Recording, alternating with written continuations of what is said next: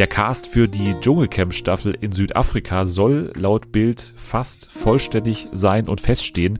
Darüber werden wir natürlich reden. Außerdem reden wir über den neuen LOL-Cast, über die zweite Staffel von Tiger King und über Trash TV bei RTL Plus.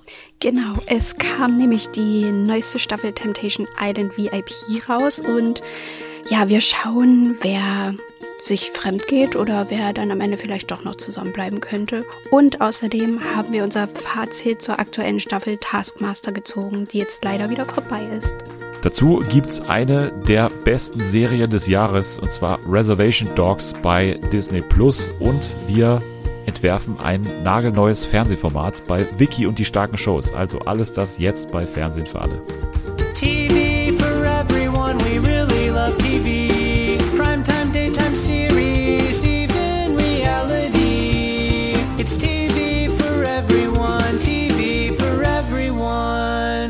Hallo, willkommen zurück bei Fernsehen für alle an diesem wunderschönen Freitag. Weniger als ein Monat ist es noch, dann ist auch schon Weihnachten. Das Jahr ist dann noch nicht ganz vorbei.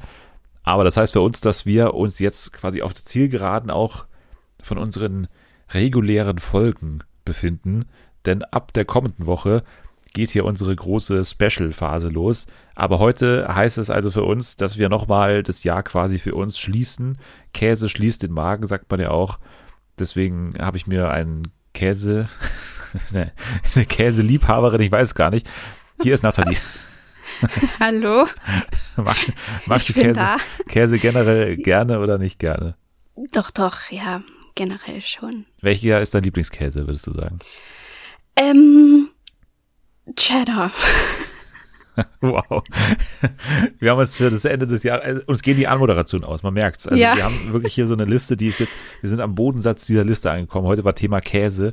Und ähm, ja, nächste Woche müssen wir uns was anderes einfallen lassen. Denn nächste Woche, Nathalie, treffen wir uns beide tatsächlich wieder hier. Also zwei hey, Wochen in Folge. Cool. Nathalie und Dennis.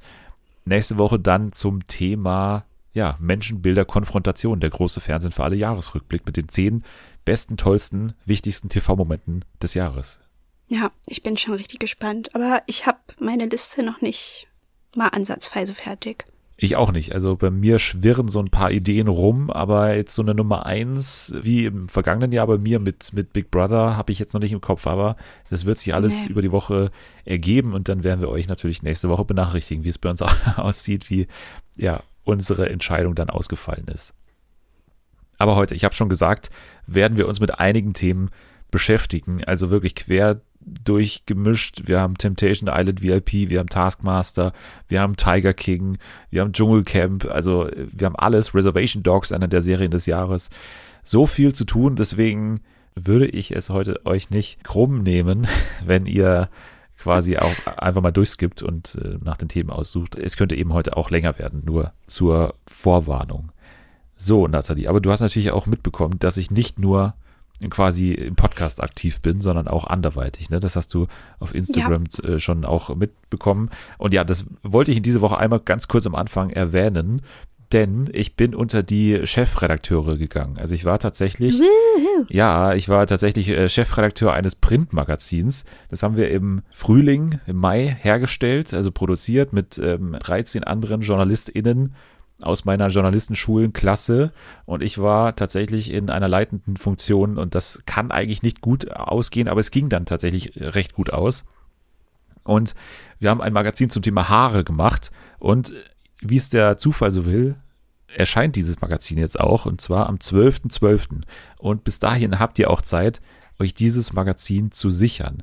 Und jetzt erwähne ich es extra bei, bei Fernsehen für alle erstens, weil es kann, der, Podcast ist ja, gehört ja mir, aber auch, weil auch ein Fernsehthema drin ist, was ich da reingepresst habe in dieses äh, Magazin. Und zwar habe ich ein Interview mit echten Fernsehstars geführt. Ich weiß nicht, ob Nein. du doch, doch, doch, doch. Ob du dich noch dran erinnerst. Ich habe es dir mal erzählt damals, als es soweit war. Ja.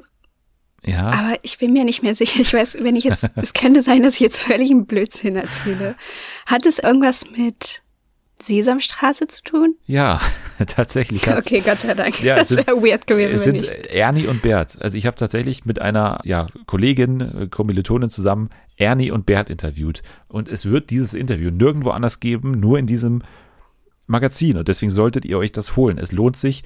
Bei Mega. Start Next kann man sich dieses Magazin tatsächlich organisieren und es kommt noch besser. Man kann nicht nur dieses Magazin haben, über Weihnachten wird es geliefert. Man kann es auch dann lesen natürlich, aber man kann vor allem auch etwas Gutes tun, indem man sich das holt. Denn die Hälfte des Erlöses, den wir mit diesem Magazin erzielen, wird komplett an Reporter ohne Grenzen gespendet. Also auch das machen wir.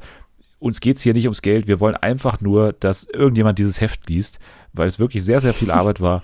Und deswegen schaut es euch gerne mal an. startnext.com slash Haare minus das minus Magazin.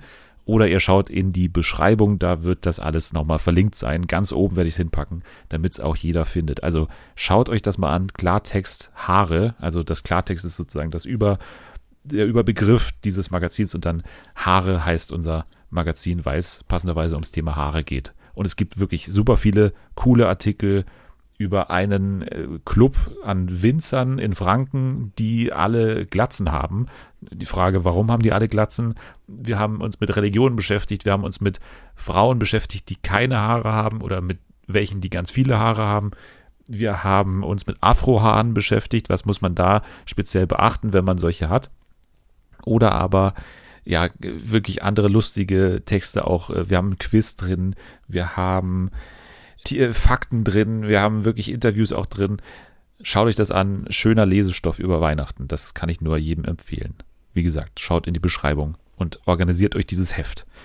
So, zweiter Orga-Punkt für heute.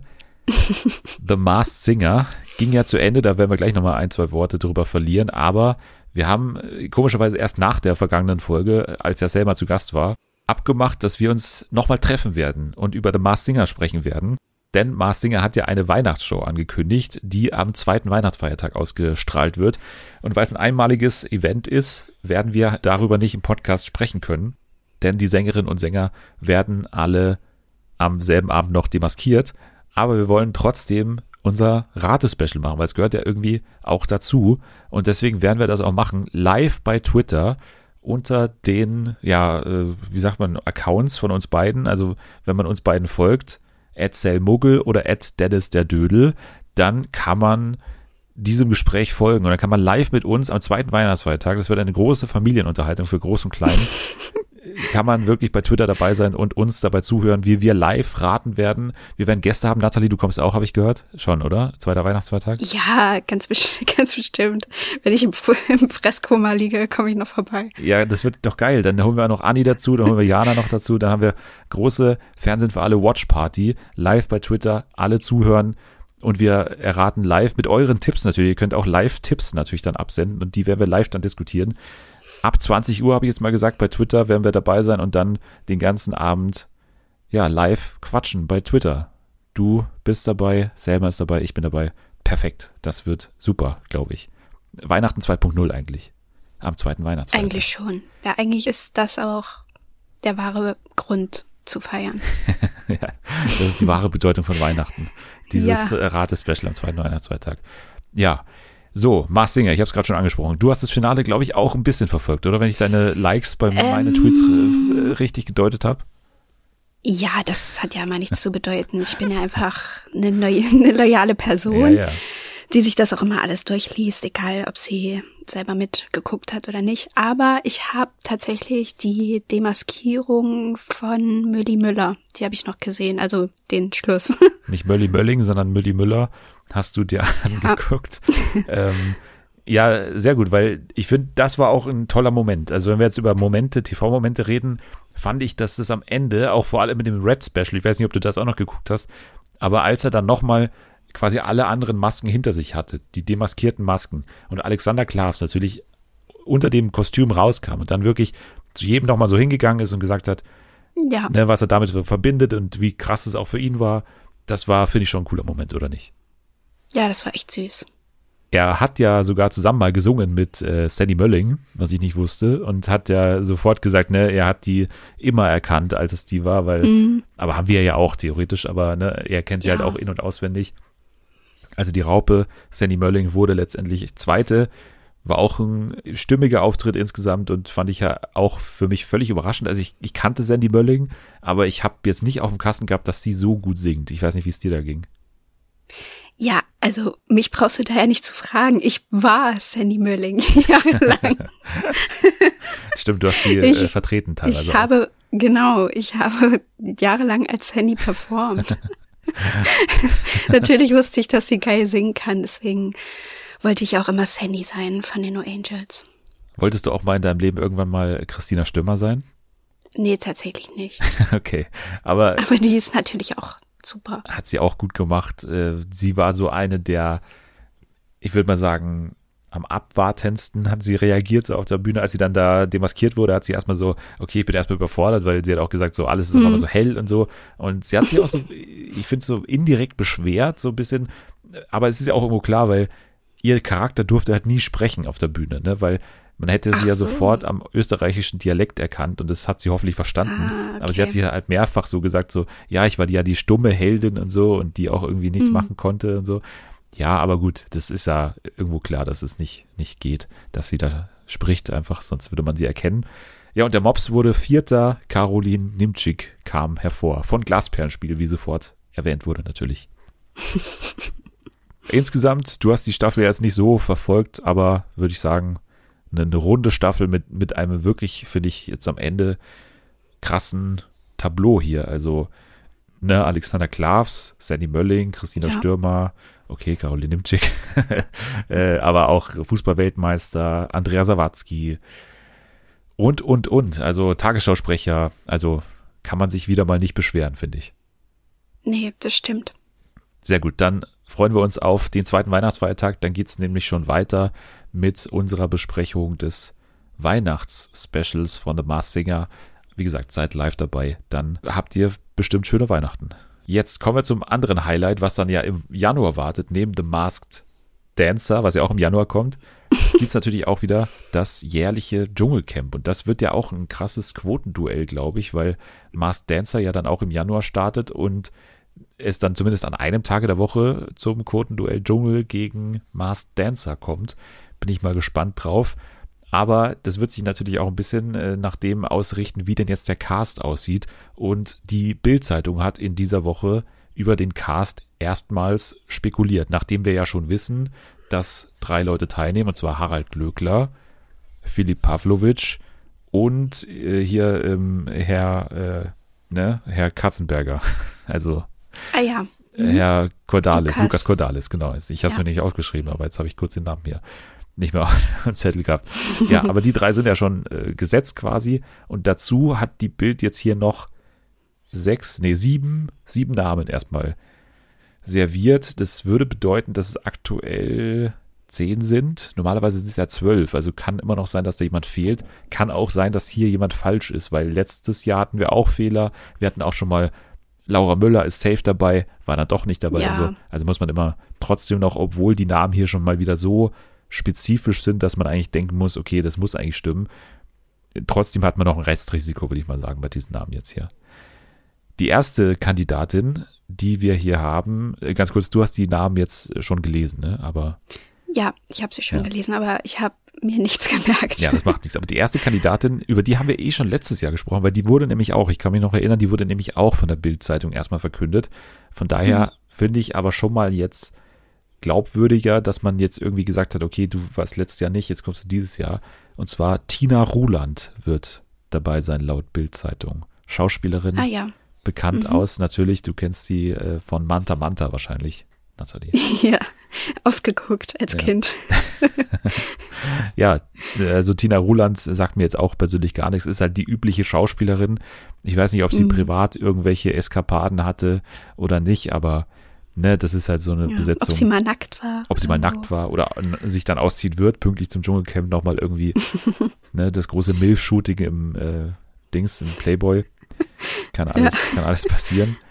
Eine andere Kandidatin dafür ist, glaube ich, äh, die andere Schauspielerin im Cast, und zwar Anushka Renzi. Naja, ja, die kenne ich auch. Die kenne ich tatsächlich vom, vom Gesicht her. Ich habe sie gegoogelt und. Hat Gesicht die nicht her, auch schon mal irgendwo mitgemacht? Ja, bei, irgendwo, ich weiß auch nicht. Also bei Promi Shopping Queen auf jeden Fall. Ja, ja, genau. Da, ich glaube, da habe ich sie tatsächlich auch mal gesehen. Da sieht man sie ja. häufiger, glaube ich. Aber ja, mhm. das ist äh, irgendwo ein Gesicht, was man auf jeden Fall kennt. Und ich habe mir auch mal ihre Homepage angeschaut und bin auf einen Satz gestoßen, den ich sehr schön finde, weil man immer die, die schreiben ja immer ihre Vita, ne? also ihr, ihr Leben schreiben mhm. die auch immer auf und natürlich tun sie so, als würde man nicht merken, also sie, sie, sie wollen, dass man nicht merkt, dass sie selber diese Vita schreiben, ne? Aber ich finde, an einem Satz hier hat man es ein bisschen gemerkt und zwar, häufig wird sie verkannt und auch Menschen in ihrem Arbeitsumfeld sind überrascht, dass sie eine Frau treffen, die sich bei weitem nicht so ernst nimmt, wie ihr nachgesagt wird. ja. Das ist, also, mhm. ne, das ist ein sehr objektiver Eindruck, würde ich jetzt mir mal sagen. Das könnte man ja. ohne ihr Wirken natürlich auch so schreiben, aber ja, ist, finde ich einen sehr schönen Satz hier da drin. Ja, ansonsten kann ich auch nicht viel sagen, ehrlich gesagt, über andere. Übrigens, ähm, Tina Ruland, ganz kurz, war tatsächlich Playmate des Monats. Hast du gerade gegoogelt, oder was? Ja. Oder ist dir gerade eingefallen? Im März Stimmt. 1988. ah ja, okay. Also wirklich Classic. So ein bisschen so, äh, Silvia Leifheit ist ja seit Jahren immer meine ja, Bezugsperson ja, genau. da in genau. dem Bereich. So, sie kennt keine Sau, aber war mal irgendwo nackt, auf jeden Fall. In irgendwelchen genau. komischen, äh, frauenfeindlichen Filmen auch häufig. Ne? ja. so Eis am Stiel ja, oder genau. was das alles war. genau. Ja, also die beiden sind schon mal dabei, angeblich außerdem dabei einer, der laut Jana, ich glaube Jana hat es letztens gesagt, dass der nirgendwo mehr teilnehmen wollte ursprünglich, aber er war jetzt letztens okay. bei Unbreakable dabei, ne, bei dieser neuen super tollen äh, Show bei RTL, über die wir auch hier mal gesprochen haben, die ich mir aber nicht angeschaut habe, weil sie so gut war, dass sie gleich nach einer Folge in die Mediathek, also zu TV Now oder RTL Plus gewechselt ist. äh, das ist immer ein gutes Zeichen. Ja, das ist immer ein sehr gutes Zeichen. nee, aber dieser Mann hat, glaube ich, wenn ich mich nicht alles täuscht, Dancing on Ice gewonnen damals und war auch bei GZSZ so. dabei und zwar Erik Stehfest. Ah ja, stimmt, stimmt, stimmt, stimmt. Der war doch auch bei Let's Dance. Der war auch bei Let's Dance, genau. Also ich glaube, der macht so ja. alle Sportshows. Ich glaube, der war auch mal Sportler, mhm. oder? Oder? Der war auf jeden Fall mal drogenabhängig. das ist alles, was ich weiß. ja, und also wir haben ja auch berichtet, ne, dass bei Unbreakable, dass da ja vor allem Promis gesucht werden mit irgendeiner krassen Vergangenheit. Mhm. Und einerseits natürlich die Drogensucht und anscheinend wurde auch seine damalige oder aktuelle Lebensgefährtin vergewaltigt, wenn ich das richtig verstanden habe. Ja, ja. Ja, ja, ja genau. Und da, und da musste er auch gegen diese Dämonen ankämpfen bei Unbreakable, habe ich nur so als Überschrift gesehen mhm. bei RTL.de oder so. Ja, Erik Stehfest ist hier auch anscheinend dabei. Weiß nicht, was man von dem erwarten darf. Ist wahrscheinlich so ein Jörn Schlönvogt-Typ, ne? Also relativ sportlich, relativ ja.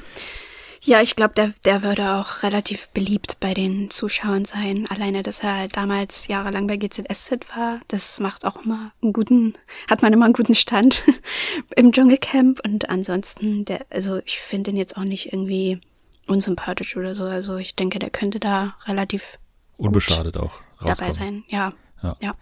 Das denke ich auch. Mal sehen, wie es mit der nächsten Kandidatin läuft. Wir haben sie mal gesehen. Ich glaube, in der zweiten Staffel von Promi Big Brother.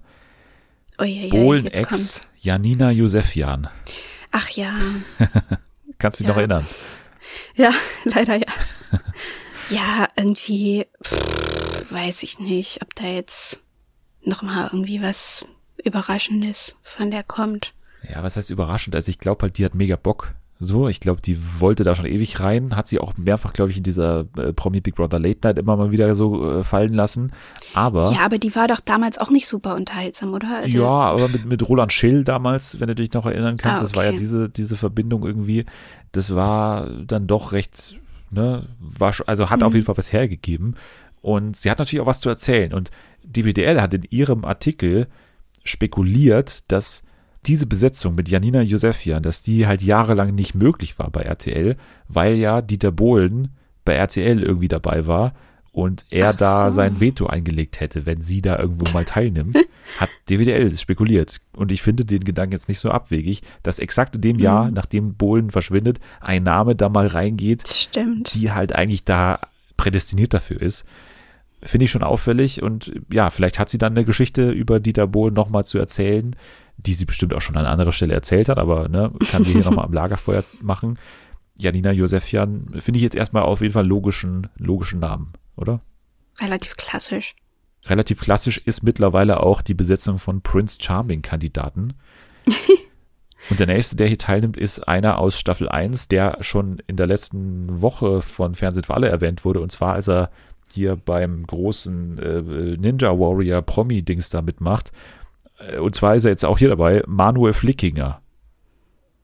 Manuel Flickinger, habe ich den schon mal gesehen? Ja, der hat so schon nee. so ein gewöhnungsbedürftiges, also so ein, äh, so ein Gesicht, was man sich einprägt. Okay. ja, weiß ich, wie, wie ist der so? Ich kann es auch nicht einschätzen. Also ich habe die erste ah, okay. Staffel von Prince Charming so ganz oberflächlich nur geschaut. Mhm. Ohne Podcast auch noch. Unglaublich. Aber habe ich auch nicht so auf dem Zettel. Also kann cool sein, aber ich weiß nicht, so äh, allein schon, dass er jetzt da an dieser äh, Ninja Warrior Show teilnimmt, finde ich jetzt nicht so vielversprechend, weil das ist ja eher so ein Sportkandidat als jetzt so ein mhm. Unruhestifter. Ja, das könnte langweilig werden. Aber dafür sind die letzten beiden Kandidatinnen, die hier noch aufgeführt sind, definitiv Unruhestifter und Unruhestifterinnen. Und zwar die erste ist äh, Linda Nobat. Kennt man? Nobat? oh. oh. Aber nee, Ach, ich weiß die, jetzt. Vom, vom Bachelor. Also Linda äh, kennt man natürlich aus der aktuellen Staffel Bachelor. Die war so ein bisschen die einzige, die also wirklich auf Teufel komm raus versucht hat, da irgendwas ja. zu erzeugen an Konvo. Ja, aber ich fand die, ich fand die witzig. Ich fand die auch witzig. Ich fand die auch sympathisch und fand die witzig, schlagfertig. Ja. Aber war da irgendwie so auf, allein auf weiter Flur, ne? Also da hat ja. keiner so wirklich mitgemacht. nee. Und dann kam das so ein bisschen angestrengt drüber, was sie da versucht hat.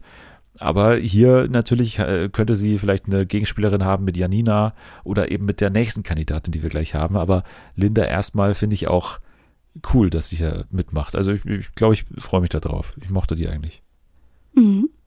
Ja, die letzte Kandidatin, die habe ich mir für den Schluss aufgehoben, natürlich, weil wir sie bestens kennen, mittlerweile von zwei Formaten. Einmal von Couple Challenge, zuletzt erst äh, dort äh, im Finale gescheitert, aber natürlich auch von Are You the One. In beiden Formaten ja, hat sie also abgeliefert, äh, könnte man sagen. Man könnte auch sagen, sich bis aufs Blut oder bis auf die Knochen blamiert, sagt man. Äh, ja, Christine. Mhm. Christine Okpara soll dabei ei, sein. Ei, ei. Ich, ja, ich hoffe, das stimmt nicht, wirklich. Ich wirklich? Glaub, Hast du keinen Bock mehr? Nee, ich kann nicht mehr. Ich kann einfach nicht mehr. Ich finde das einfach nur noch anstrengend, weil die ja wirklich offensichtlich erstens Probleme hat und zweitens, also ich finde es einfach anstrengend, wenn man irgendwie so abdreht und Leute nur fertig macht, um irgendwas mach zu machen, um irgendwas Negatives zu machen. Und das ist ja dann irgendwie kein natürlicher Streit, der da entsteht, sondern so ein, okay, ich gucke jetzt, wer hier dabei ist. Und dann pick ich mir ein oder zwei Leute raus und dann drehe ich da richtig durch und mach die irgendwie fertig und lasse auch niemanden mehr so richtig an mich ran und normal mit mir reden. So und das also ich glaube nicht, dass ich das zwei Wochen lang durchhalten würde doch, doch, oder doch. eine Woche. Also aus nee. Podcaster-Perspektive musst du durchhalten. Aber ja. ähm, als Kandidatin vielleicht irgendwann mal in ein paar Jahren bei einem anderen Format. Aber nein, Christina ist ja für mich exakt dieselbe Situation wie letztes Jahr Christina. Ne? Christina Demetriou hatte ja quasi exakt die gleiche Vergangenheit. So.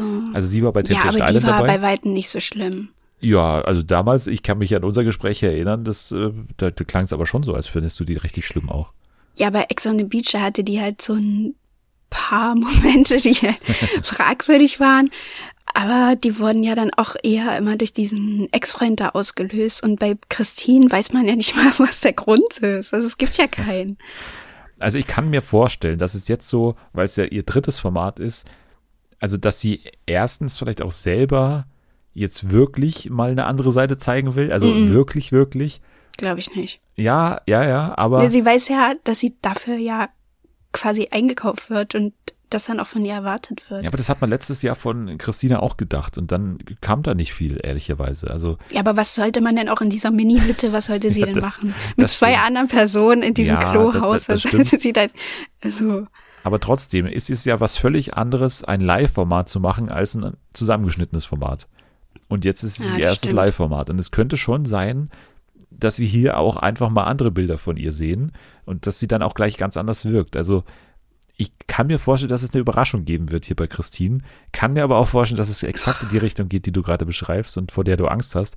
Aber selbst dann bin ich jetzt nicht abgeneigt, weil es ja hier ein Cast ist, der eben nicht aus diesen jungen, sag ich mal, Gleichgesinnten besteht, sondern hier wird man hoffentlich auch noch ältere Leute haben. Wir haben ja schon mit mhm. Glöckler einen oder wir haben ja schon mit Lukas Cordalis, der auch schon über 50 ist, einen.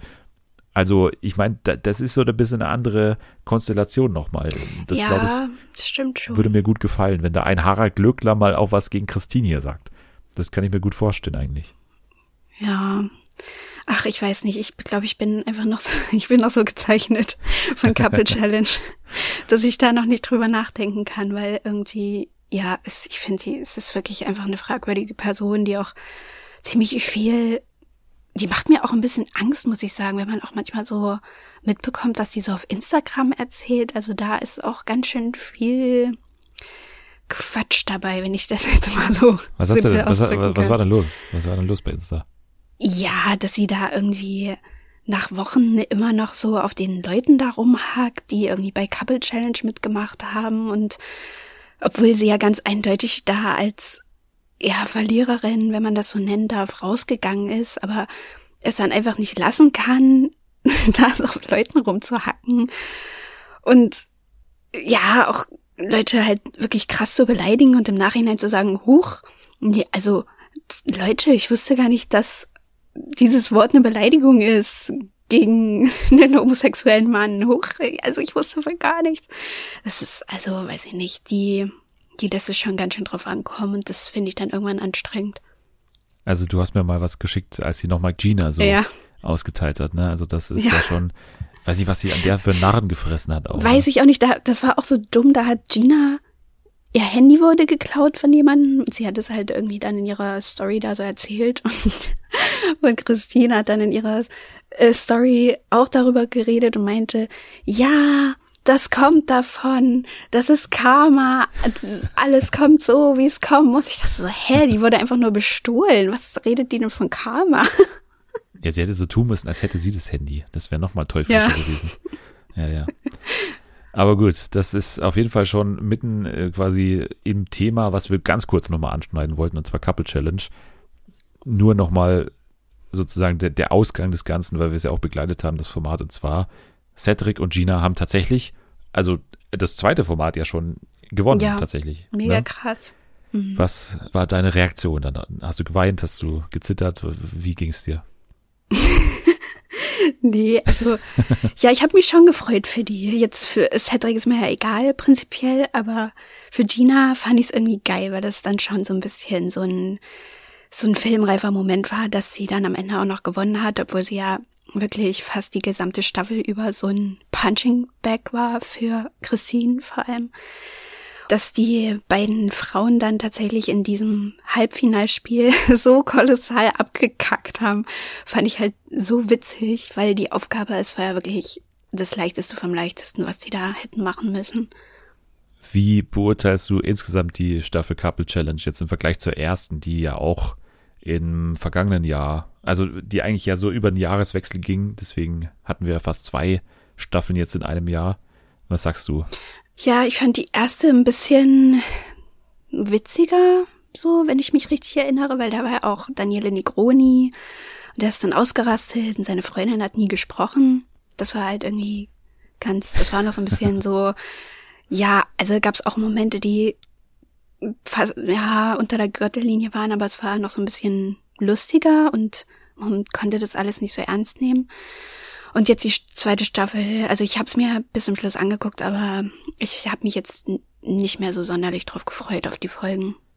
Nee, ich muss auch sagen, also bei mir äh, ist es ähnlich. Die erste Staffel ist für mich schon recht klar über der zweiten, weil halt so jeder Konflikt halt wirklich mit Valentina und ja, Christina einfach zu tun hatte. Zu viel. Und ja. in der ersten Staffel hatte man ja wirklich auch noch eben auch Christina, ne, mit äh, Alex. Dann hatte man ja. äh, Daniele Negroni, da hatte man die beiden Temptation Island äh, Typen da. das Temptation Island Paar. Und in dieser Staffel haben auch für mich vor allem Malisa und Fabio nicht so ganz das gehalten, was ich mir vor denen versprochen hatte. Und na, dann, wie gesagt, kam es für mich zu sehr oder lag für mich die, die Last der Unterhaltung zu sehr auf den Schultern von Christine und Valentina. Und das ja, ja. tat der Staffel nicht gut. So. dann gehen wir zu einem weiteren RTL Plus Format und zwar zu dem neu gestarteten Temptation Island VIP. Da ging die Staffel jetzt vor ein, zwei Wochen los und wir haben bisher zwei Folgen gesehen und werden uns jetzt ein bisschen über diesen Start austauschen, beziehungsweise auch natürlich äh, unsere Einschätzung geben, welche der Paare jetzt am ehesten irgendwie in Versuchung gerät, da was anzustellen und welche vielleicht am ehesten zusammenbleiben. Ja, wir haben folgende Paare: Emmy Russ und Udo Böhnstrup, Sandra Janina und Juliano Fernandes, Hendrik Stoltenberg und Paulina Jubas und Kate Melan und Jakub Jarecki. So, was yes. fällt dir ein, wenn du über diese ersten paar Stunden nachdenkst? Ja, die erste Folge ist ja immer so ein bisschen unspektakulär. Da werden ja dann immer eher nur so die Paare vorgestellt. Das finde ich auch irgendwie witzig, dass sie das da mittlerweile immer so ein bisschen so ähm, Fourth Wall Breaking machen. Wenn die da in diese Wohnung kommen und man da immer die, ähm, wie nennt man das, die Interviewerin hört. Ja, ja. Ja. Ne? Das ist irgendwie, weiß ich nicht, das, das, ich glaube, das soll besonders real dann immer wirken. Aber irgendwie. so eine Home Story, ne? Ja, das ist, trotzdem wirkt es halt total so steif und so. Also, ich verstehe irgendwie den Sinn nicht so richtig davon, warum die das so machen, aber okay. Mein Highlight in diesen ersten Vorstellungsfilmen war auf jeden Fall bei Sandra und Giuliano, als die beiden vom Kamerateam ja eigentlich überrascht wurden, ne? Denn die beiden wollten ja gerade zum Sport gehen. Also ja, ja, genau. ja, wir wollten jetzt äh, zum Sport ein bisschen Sport machen.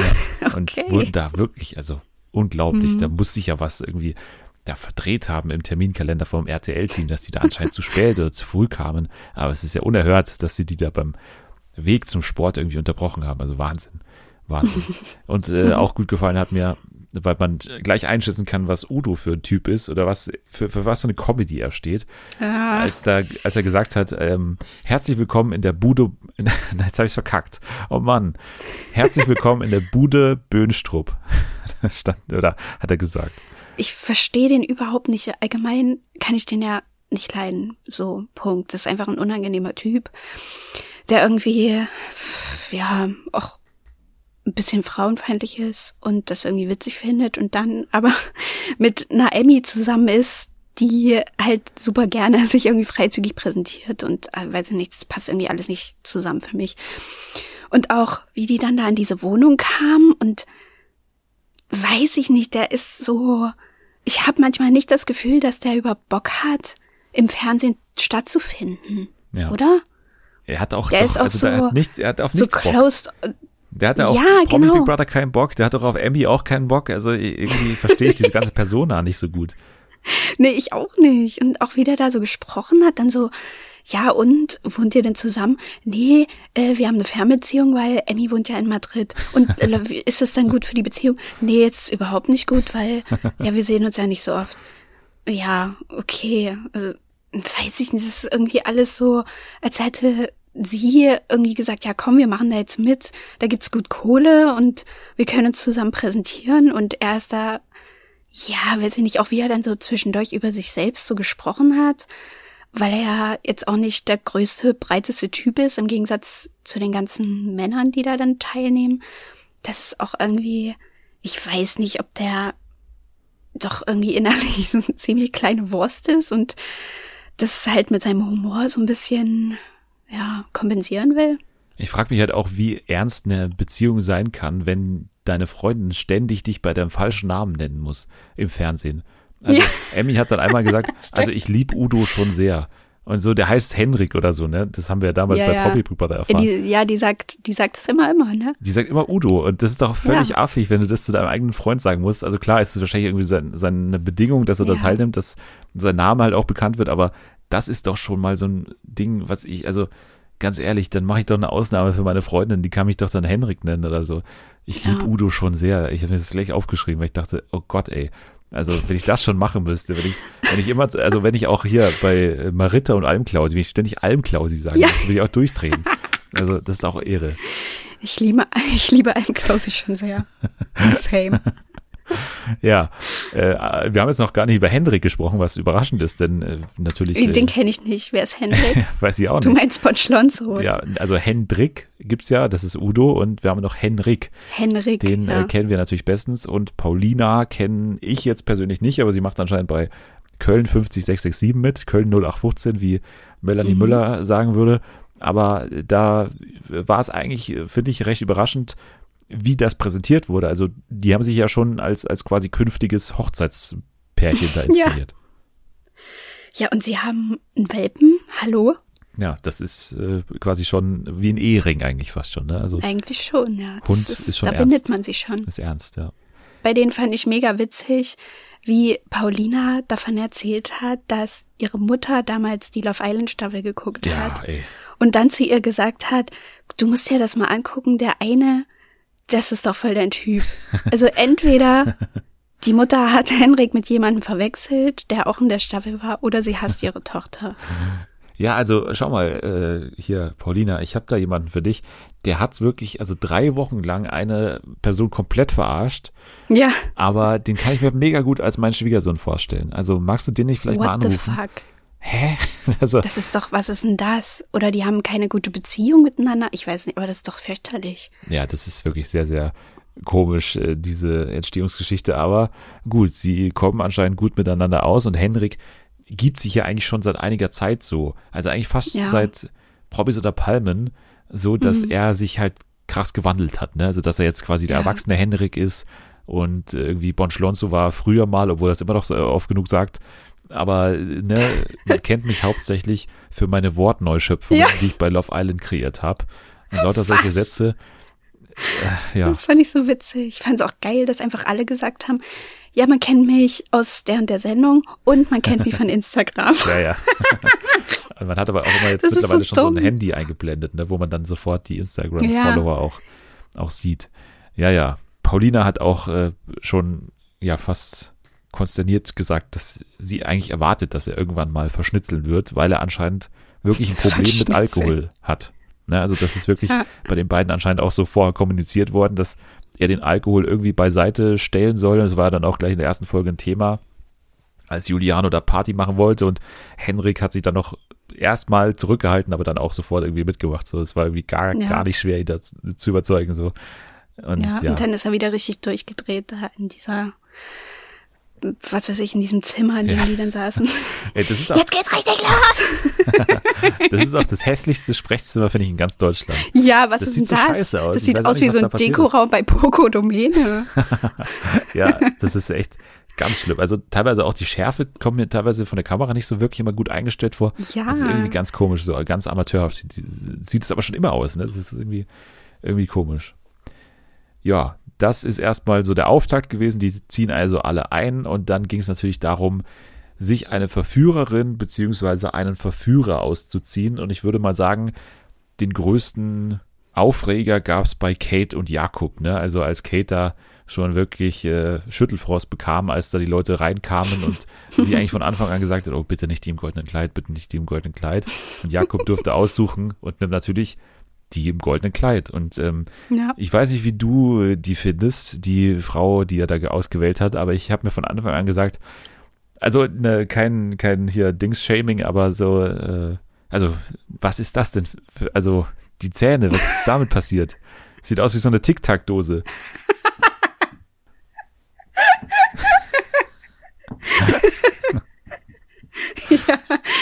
Es ist halt alles so ein bisschen Nadja Abdel Farag-mäßig, was da passiert ist. Ja, aber die Zähne, das sieht ja nicht, das sieht ja nicht mal immer nach Zähnen aus, ne? Das ist ja einfach ein weißer Streifen nur noch.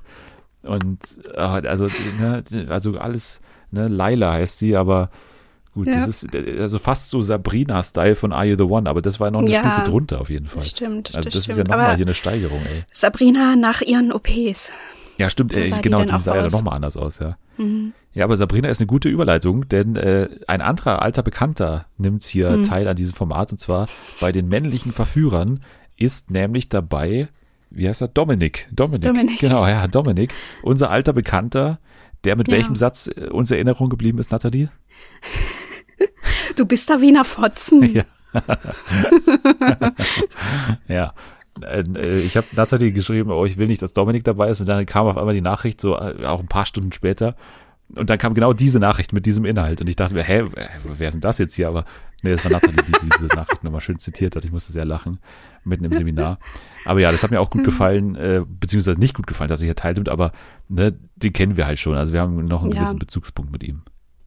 Ja, vor allem, das war auch wieder so klar, dass erstens da irgendwie mit der unsympathischste aus diesem Cast nochmal irgendwo auftaucht und dann ist der in den zweiten Folgen ja auch relativ präsent. Ne? Ja. Also der bekommt dann tatsächlich auch noch diese ganze Aufmerksamkeit, die er anscheinend wollte. Naja, weil sich auch Emmy ihn ausgesucht hat, ne, als mhm. Verführer. Also muss man ja auch ja, sagen. Ja, weil er Polizist ist. Ja, weil er Polizist, genau. Also, äh, aber das ist ja das nächste Thema.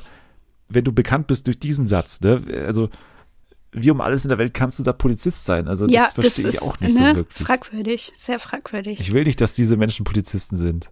Auf gar keinen Fall. Oh. Wie sie dann auch so gefragt hat, kannst du auch diese ganzen Griffe? Ich dachte mir so, Nein, nee, nein. muss man da nicht lernen. Oh. Also er hat ja auch gesagt, in der Ausbildung, ne? Ja. Ich kann mir vorstellen, ja, ja ich habe mich da mal informiert. Ich war mal bei so einem Infoabend. Der, der hat diesen Sporttest gemacht. ja. Also ich bin jetzt nicht direkt bei der Polizei, aber ich, ich, ich habe mich da mal informiert, wie das denn, also ob ja. das, ob das theoretisch. Mein Fahrrad wurde mal geklaut. genau, ich habe schon mal eine Anzeige aufgegeben. Also, ja, aber ich bin bei der Polizei. Und in Folge zwei, ja, gibt's dann die ersten Dates, die sind ja auch immer super egal eigentlich. Jakob hat eigentlich gleich mal losgelegt am ersten Abend, hat gesagt, äh, er würde gerne Flaschendrehen spielen mit bisschen Lecky Lecky am Hals. ja. Und ähm, da wollten dann nicht sofort alle mitmachen, aber ein bisschen Lecky Lecky gab's auch schon am Hals tatsächlich.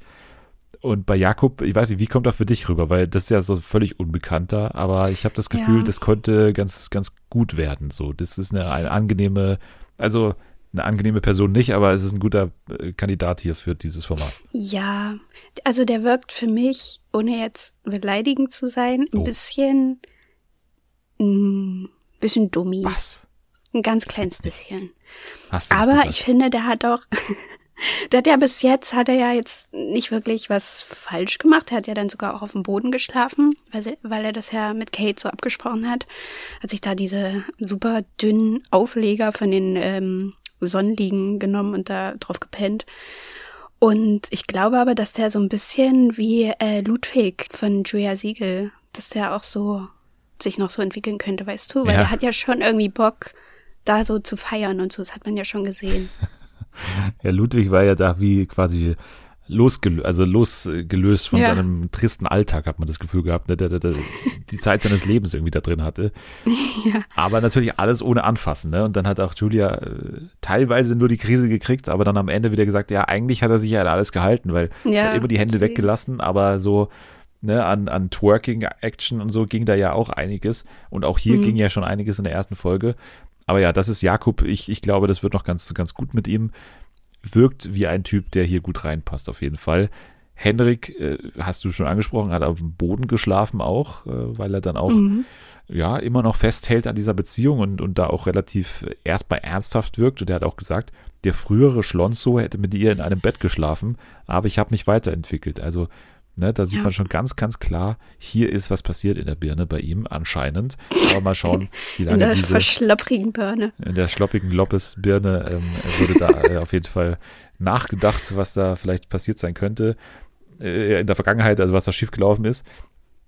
Ja, die ganzen Dates wurden mit einem Temptation eingeleitet, aber ja. das ähm, können wir eigentlich alles überspringen. Also so wirklich viel ist hier wirklich nicht passiert, außer dass Emmy ja so ein bisschen neidisch oder eifersüchtig war, weil, oder angeblich, ja. ne, weil, weil Dominik, also unser äh, Fotzen Dominik, ähm, sofort wieder, also, also, dass er sofort wieder sich umorientiert hat und zwar zu Paulina, ne, das war jetzt eigentlich schon so fest, dass ja. die beiden irgendwie zusammengehören. Ja, das fand ich auch wieder so witzig, wie sie da auf diesem Schiff waren oder was es war, auf diesem Partyboot ja. und Emmy dann so gesagt hat, ja, jetzt reden die ständig miteinander, das gefällt mir gar nicht. Und an Paulinas Stelle hätte ich das auch nie gemacht, einfach jemand anderen, ja, den ja. Mann dann so wegzunehmen. Ich finde, es gehört sich überhaupt nicht. Ich dachte so, Emmy, du bist doch mit Udo zusammen. Was ist das jetzt? Ja, ich weiß auch nicht, wie sie das immer meint. Auf jeden Fall finde ich immer die Bilder sehr schön, die sie liefert, weil sie, sie sitzt dann ja immer so wirklich am Beckenrand und mit so wirklich richtigen Schmollgesicht. Ne? Also sie Ja. macht es auch mal perfekt für die Kamera, so wie so ein bockiges Kind am, am Beckenrand und, und liefert dann die perfekten Bilder dafür. Gefällt mir Mhm. sehr gut. Außerdem gab es, also vielleicht eins sollte man noch erwähnen, weil er schon hier relativ präsent auch vom Format in den Mittelpunkt gestellt wird, und zwar Miguel. Ne? Miguel ist dieser Typ, der, den Ach, ich, der Große. der, der große, finde ich, Ja. bei dem finde ich am, am ungewöhnlichsten den Haaransatz. Hast du dir das, also der Haaransatz, der beginnt ja fast über der Nase, ne? Das ist ja unglaublich, Ja. wie, wie, wie tief Ja. dieser Haaransatz ist. Da ist nicht viel Stirn. Also Nee, da ist wirklich nicht viel Stirn. Das ist echt krass. Ja. Hat gleich mal äh, Barkeeper sein dürfen und seinen haarigen Arsch äh, in die Kamera. Also der wurde enthaart. Ne? Das war Gott, ey. der nächste Tagesordnungspunkt dann, als Emmy ihre Wachsstreifen ausgepackt hat und Miguel einmal enthaart hat. Ja, ansonsten habe ich mir nur noch aufgeschrieben, dass es eine Männerparty gab, wo dann schlauerweise gleich mal Promi Big Brother so ein bisschen in Erinnerung gerufen wurde, denn man hat sowohl Mama Lauda als auch dicke Titten Kartoffelsalat gespielt. Und ähm, das war also schon so ein kleiner Easter Egg, finde ich, an, an die ganzen Promi-BB-Schauer. Weil das Mhm. sollte natürlich wahrscheinlich so ein bisschen dafür sorgen, dass sowohl Emmy als auch Udo da so ein bisschen in Stimmung kommen, habe ich das Gefühl Ja, gehabt. vor allem Udo. vor allem Udo, ja. Den, ey, ohne Witz, in der zweiten Folge hat man den doch nur einmal gesehen, oder? Auf Ja. diesem Qu- Quad oder was das war, Ja, wo die da dieses Date hatten. Der macht halt hat schon wieder gar nichts, nicht, ey. Nee, der spricht auch überhaupt nicht mit äh, dieser Auserwählten. Also die sagt dann manchmal so, ja, ich glaube, der Udo, der findet mich schon ganz gut und ja, mal gucken, wie es weitergeht. Ich denke mir so, da geht nichts weiter, der spricht doch überhaupt nicht mit dir. Der weiß, glaube ich, nicht mal, wie die heißt. Wir haben ja schon auch von Emmy so Bilder in der Vorschau gesehen, ne? äh, wie sie so Ja. auch reagiert und so sagt, oh mein Gott, oh mein Gott.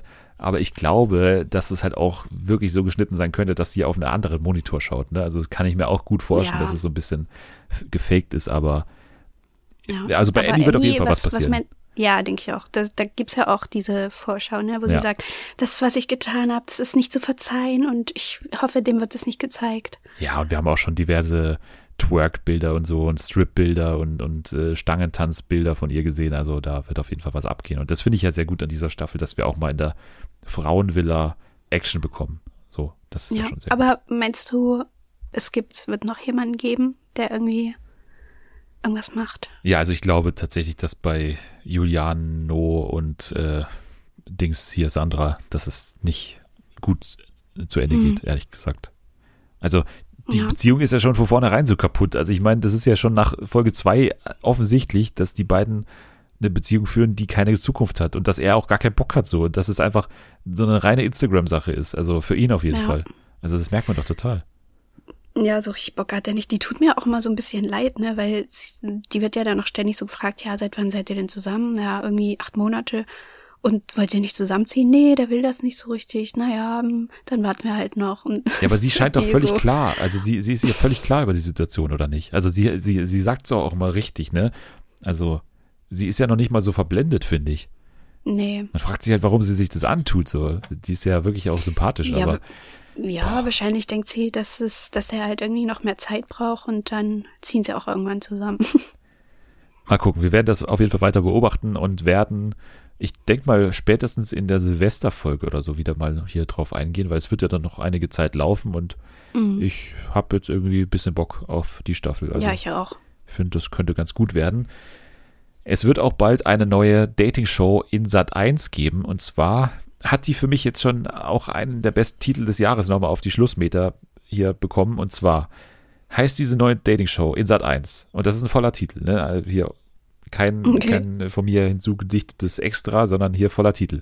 Liebe auf den ersten Klick, Strich, die Lavu und Jochen Schweizer Extrem-Dating-Show.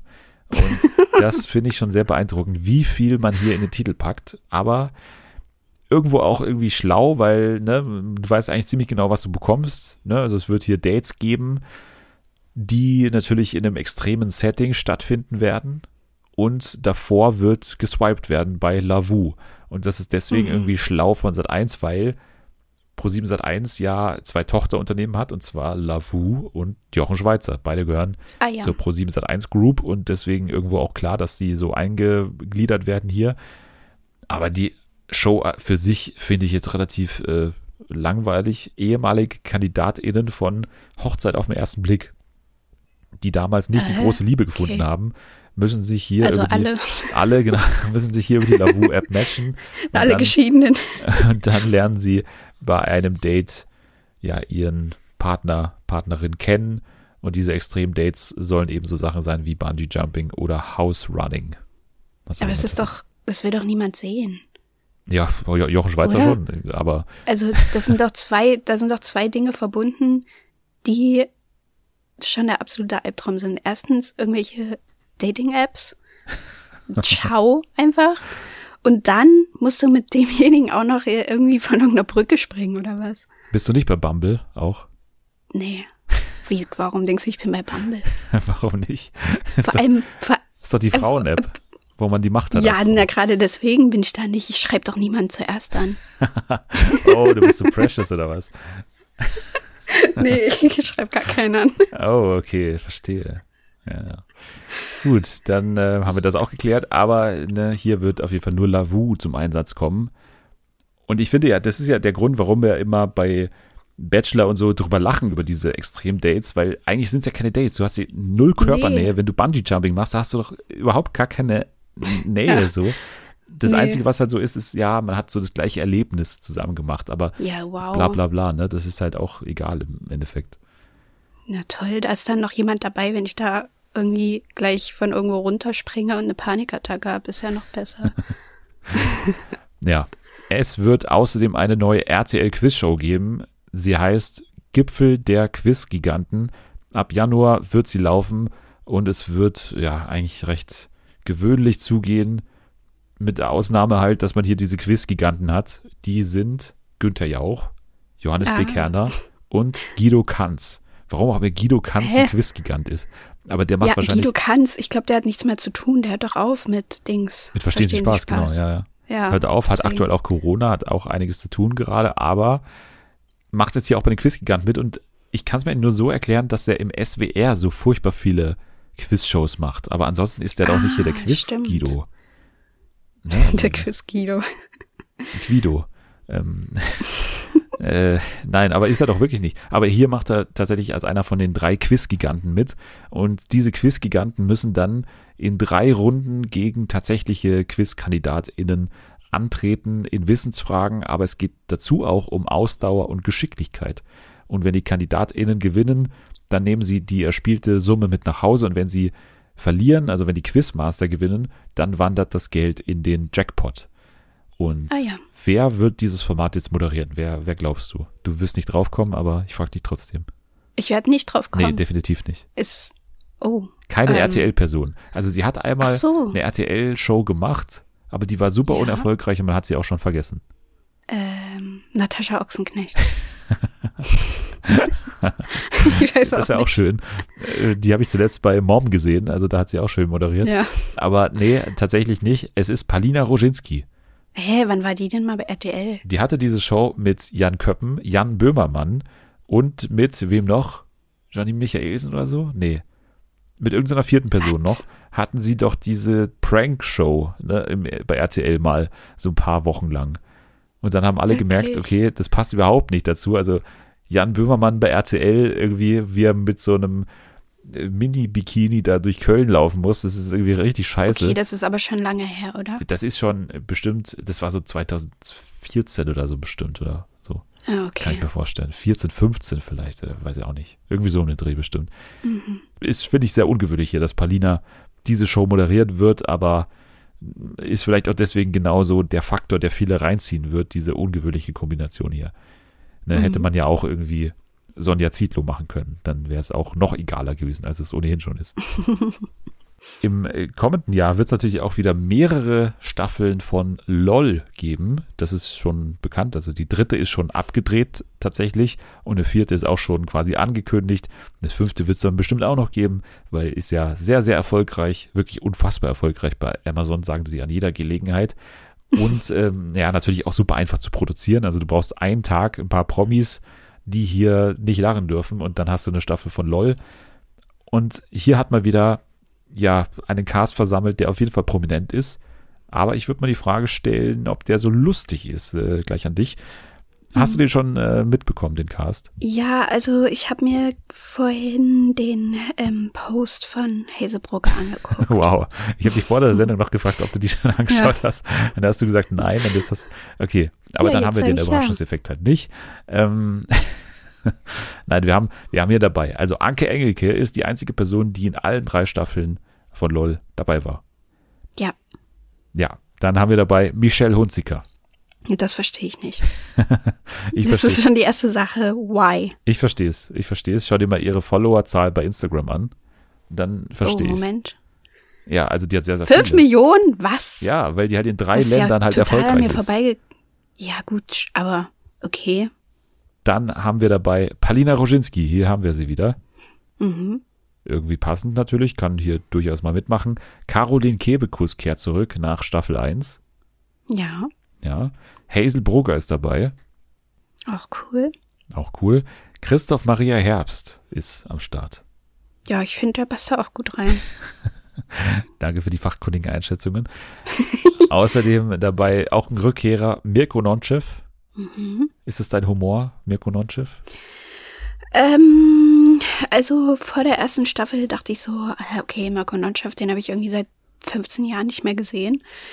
Aber in der Sendung, finde ich, kann er dadurch, dass er halt irgendwie so vieles so machen kann, irgendwie geräuschemäßig oder irgendwelche verrückten Personen darstellen, passt es schon ganz gut. Also ich finde nicht immer alles ganz witzig, aber also in die Sendung passt er ganz gut.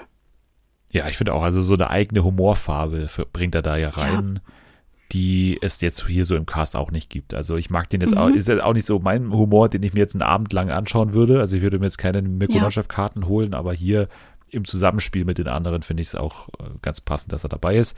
Ansonsten dabei Abdel Karim. Ja, ich glaube, der wird so ein bisschen der Thorsten Sträter der Gruppe. Glaubst du? Also, dass er hier der, der ja. stoische Typ ist, dem alles egal ist oder dem äh, sozusagen ja, kein, kein Lachen. Weiß ich nicht, irgendwie, das ist das ist irgendwie so das, was ich mit dem verbinde. ich weiß nicht warum. Aber was hast du mit äh, Tommy Schmidt verbunden? Das gleiche oder dachtest du, dass der so früh ausscheidet? Mit Tommy Schmidt habe ich gar nichts verbunden, um ehrlich zu sein. Oh. Also ich habe mich mit War, klang das gemein? Nee. also nee, na, ich dachte bei dem ehrlich gesagt auch nicht, dass der da lange bleibt, aber ich dachte halt auch so, das ist ja jetzt auch nicht jemand wie Max Giermann, der da groß so Stand-up-mäßig was machen könnte, weißt du? Weil der ist ja eher so der Gagschreiber und ich finde, ja, da hat man so ein bisschen Aber der kann doch auch Imitationen so und so. Ja, aber ich glaube, der, weiß ich nicht. Also ich mich glaub, hat das super überrascht. So Sorry, mich hat das super nee, überrascht, dass er so eine Kichererbse ist. Also, dass mhm. er so schnell ausgeschieden ist. Also fand ich überhaupt nicht, dass ich das von ihm so erwarten konnte irgendwie. Aber gut, hat er, hat er verkackt. Ja. Aber, ja. Ich finde es äh, dann auch komisch, dass Axel Stein hier dabei ist? Ja, das stimmt. Ich was, also Axel Stein, ich verbinde ihn irgendwie gar nicht so richtig mit Comedy. Hausmeister Krause, ne? Normal, voll normal. Ja, aber das ist ja wirklich schon ewig her. Also mittlerweile ist er ja eher so nur Schauspieler. Ja, aber man muss sich ja vorstellen, Amazon ist ja eh so ein bisschen der Dad-Sender, ne? Mit so mhm. sehr älteren Herren-Sendungen und so. Und LOL finde ich auch recht alt und männlich, so von der Herangehensweise und von der ganzen, also sehr, sehr breit auf jeden Fall. Und da, also für dieses Publikum, ist er auf jeden Fall noch ein Begriff und Hausmeister Krause ist da, glaube ich, auch so sehr deren Humor, glaube ich. Ja.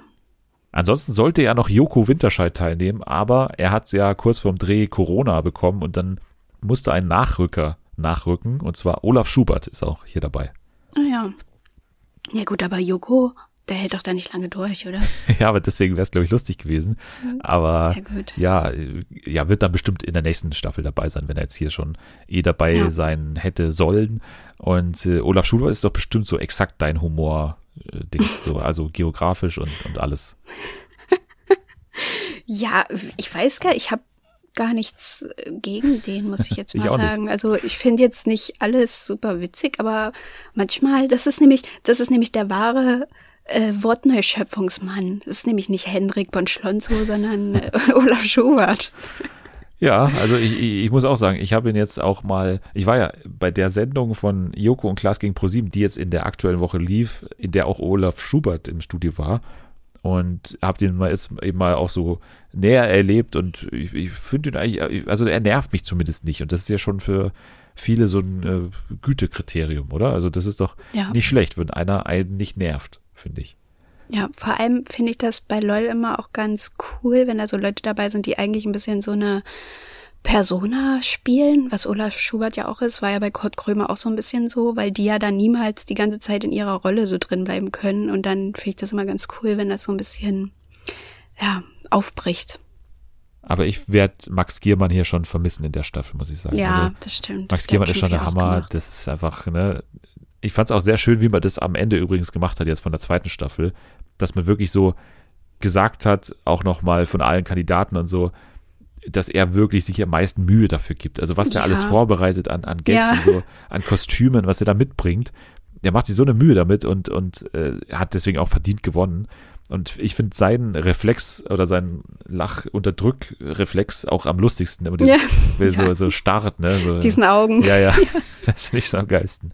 Also werde ich schon vermissen hier. Aber mal schauen, wer jetzt hier in die Rolle kommt. Ich finde, dass Christoph Maria Herbst so jemand sein könnte, der ja, da auch ganz gut auch. Äh, sein wird. Und äh, ja, ich finde den, den Cast insgesamt cool. Abdel Karim, Axel Stein finde ich ein bisschen merkwürdig und, und Michelle Hunziker ist ja vermutlich auch relativ schnell raus. Also es würde mich sehr wundern, wenn die lange. Ja, ich glaube, die überlebt. wird so wie Barbara Schöneberger da nicht lange ja. durchhalten. Ich habe ja mal gesagt, äh, oder dich mal gefragt, besser gesagt, ob ähm, LOL so ein bisschen das deutsche Taskmaster ist. Und damals hast du gesagt, nein, das ist da überhaupt nicht so. Aber ich wollte nur noch mal daran erinnern an diese Unterhaltung, weil ich jetzt über Taskmaster sprechen wollte, kurz mit dir. äh, beeindruckende Überleitung. Aber ja, wir haben fast schon wieder das Ende erreicht von der Taskmaster Staffel, Staffel 12, oder? Ja, ich glaube schon. Ja. Mhm. Und ja, wir wollten kurz mal drüber reden, wie die war. Also das wird jetzt hier relativ wenige nur noch angehen, gerade weil wenige die Sendung schauen. Ihr könnt von mir jetzt auch kurz schon zu Tiger King springen, aber wir können kurz uns unterhalten über Taskmaster.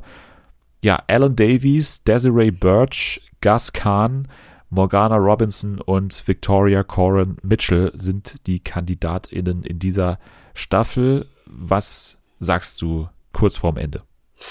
Also, mir hat's wieder sehr gut gefallen. Ich weiß nicht, ich sag das nach jeder Staffel, das ist mega boring so, aber ich habe keine, ich weiß nicht, es ist einfach mein Feel-Good-Programm und ich habe da irgendwie nichts auszusetzen. Ist natürlich immer noch schade, dass da kein Publikum zugelassen ist, aber ja, ich fand's von vorne bis hinten wieder super gelungen und ich mag auch die Gruppe so an sich, weil die alle auch so, also die sind schon alle ehrgeizig, aber die unterstützen sich auch so zwischendurch immer ziemlich. Und Greg Davies ist dann manchmal so ein bisschen angepisst, weil die sich natürlich eigentlich versuchen sollen, die, äh, oder sollen sich ja eigentlich die Punkte nicht gönnen und versuchen sich dann aber auch immer so ein bisschen zu pushen und zu unterstützen.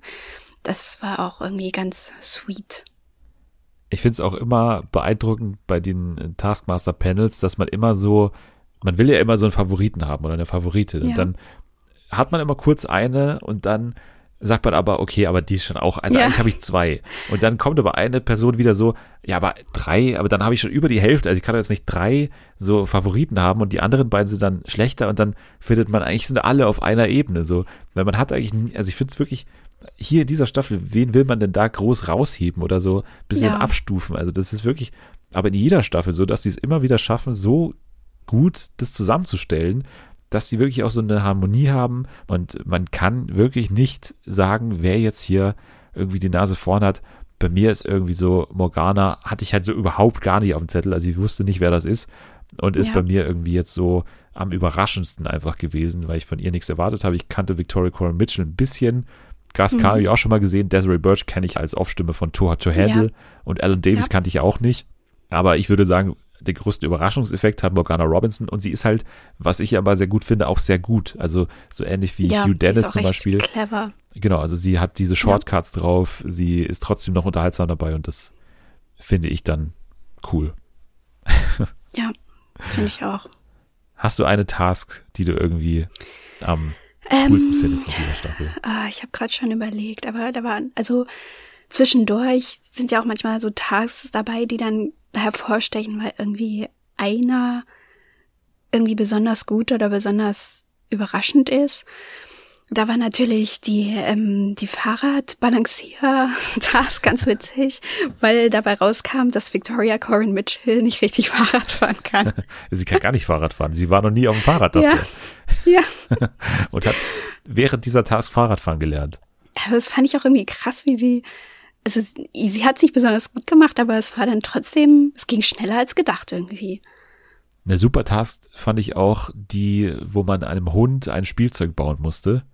Ja. Und quasi derjenige hat gewonnen, bei dem der Hund am meisten sich beschäftigt hat mit diesem Spielzeug. Eine super einfache Task mal wieder, aber geil. Dann natürlich auch Get Goosebumps ist natürlich auch äh, bei mir vorne gewesen. Immer diese einfachen Tasks. Wir hatten ja auch schon irgendwie erzeuge eine Träne oder ne, ja. solche Sachen. Und ja, ich fand auch die mit dem riesigen Massageball den man anmalen sollte, ja. die ist halt auch komplett ausgeartet, die Task, weil ja. ne, Gas Khan halt ne, komplett da verkackt hat eigentlich. Und das war auch cool. Also, wie gesagt, das ist wieder, wir könnten hier wieder alles erwähnen und alles ist irgendwie so gleich cool. Und man hat nach jeder Folge einfach das Gefühl, gut unterhalten worden zu sein. Und mal wieder, wir haben jetzt wieder diese Weihnachtszeit und bei mir war es ja Weihnachten vor zwei Jahren, als ich Taskmaster so richtig entdeckt habe. Und ich sag mal wieder an jedem, Weihnachten ist Taskmaster-Zeit. Schaut mal rein. Ja, guckt das auf jeden Fall. Du hast nicht Tiger King geguckt. Nicht mal Nein. die erste Staffel, ne? Nein, tatsächlich nicht. Ich glaube, ich bin einer der wenigen, die einfach dachte, nee, da bin ich jetzt mal raus. Da lehne ich mich zurück und erfahre nichts darüber. Man muss ja sagen, dass damals dieser Impuls äh, von allen, das zu gucken, auch daher kam, dass der Lockdown gerade angefangen hatte. Ja. Und das ist eigentlich jetzt, eigentlich ist diese Folge von Fernsehen für alle auch so die perfekte Klammer für den Lockdown, weil Anfang Lockdown, wir beide saßen hier in der Lockdown-Folge, weißt du noch, also der erste, wir im März 2020, wir waren die erste Folge, seit der wir übrigens Woche für Woche Stimmt. ohne Pause gesendet haben bisher. Ja, hallo, kann man auch mal applaudieren. Kann man auch mal sagen, Tiger King ging auch Lockdown 2020, erste Woche los. Und ich habe mit Jana darüber gesprochen. Und jetzt sitzen wir beide wieder hier. Lockdown geht wieder los und Tiger King kommt wieder raus. Also da ist doch irgendwie. Aber äh, Tiger King 2 ist jetzt natürlich ähm, die Frage, wie das jetzt hier anschließen kann an den Riesenerfolg von Staffel 1.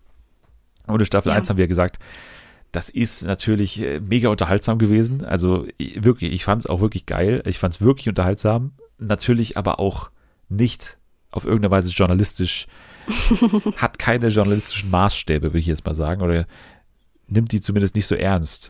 Das kann man schon sagen, in Staffel 2 ist das vermutlich noch ein bisschen verschärft worden, diese oh, Problematik. Okay. Also teilweise weiß ich nicht, wie die das auch strukturiert haben. So, dann bist du teilweise bei Joy Exotic im Knast, also so, da haben sie ja tatsächlich Bilder von ihm, wie er da an diesem, also ich frage, warum ist das auch möglich, dass du von einem ja. Insassen im Gefängnis halt Videoaufnahmen bekommst, wie er da so am, am Telefon sitzt und dann ist wirklich wie so ein Taschenrechner-Qualität und man sieht seine untere Bildhälfte gar nicht. Man sieht nur seine Augen mit seiner, mit seinem Pony, was er mittlerweile hat.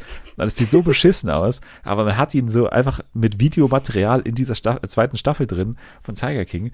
Und da gibt er seine Statements da aus dem Knast ab. Also das ist so crazy, dass das einfach möglich ist. Dann hast du erstmal diese Szene, dann geht es danach irgendwie 20 Minuten um irgendwelche Anwälte, die jetzt äh, hinter den Kulissen quasi diesen äh, Fall irgendwie verhandeln. Dann bist du wieder bei Carol Baskin, die eventuell ihren Ehemann durch den Fleischwolf gezogen hat. Dem wird auch, auch nochmal nachgegangen. Und dann geht es nochmal um Tiger hinten. Also das ist so konfus auch strukturiert. Und man weiß teilweise gar nicht mehr, worum es in dieser Folge jetzt konkret geht, weil es von einer Absurdität in die nächste geht. Aber das ist ja auch das, was Tiger King Staffel 1 ausgemacht hat. Tatsächlich ist es aber jetzt so, dass diese Absurditäten nicht mehr ganz so diese Qualität haben oder nicht mehr so überraschend sind natürlich auch wie in Staffel 1. Also ich würde mal sagen, also dieses ganze Presidential Pardon, das hat man ja auch mitbekommen. Ne? Also dass kurz in der Diskussion war, ob Donald Trump den Tiger King, Joe Exotic, ob er ihm einen Pardon ausspricht, also ob er ihn quasi ja äh, wie sagt man, also begnadigt, äh, begnadigt genau. Ja. Hat er nicht gemacht, aber darum geht es erstmal eine Dreiviertelstunde, ob das denn klappt oder nicht. Und ja, diese Szene von Trump in der Pressekonferenz, wie er dann gesagt hat, ist that Joe Exotic und so, und dann hat er da einmal noch nachgefragt und das war das Maximum, was man ja erreicht hat. Also es gab dann auch irgendwelche Busse, die nach Washington gefahren sind, wo dann Please Pardon äh, hier Joe Exotic drauf stand. Aber viel mehr ist da ja auch nicht dann passiert. Also das war ja auch irgendwo klar, dass das jetzt nicht passiert, dass man nicht ihn aus dem Gefängnis entlässt, aber darum geht es erstmal eine Dreiviertelstunde. Was ich ganz spannend fand, ist ein neuer Protagonist und zwar, du weißt ja auch noch bestimmt, dass äh, Carol Baskin an der Staffel von Dancing with ähm, the Stars ja, teilgenommen hat. Ja. Ne? Genau, sehr schlecht vor allem. Sehr schlecht vor allem, genau. Und du weißt auch noch, dass es in der ersten Folge damals diesen Skandal gab, dass in der Werbung der ersten Folge von Dancing with the Stars, ja.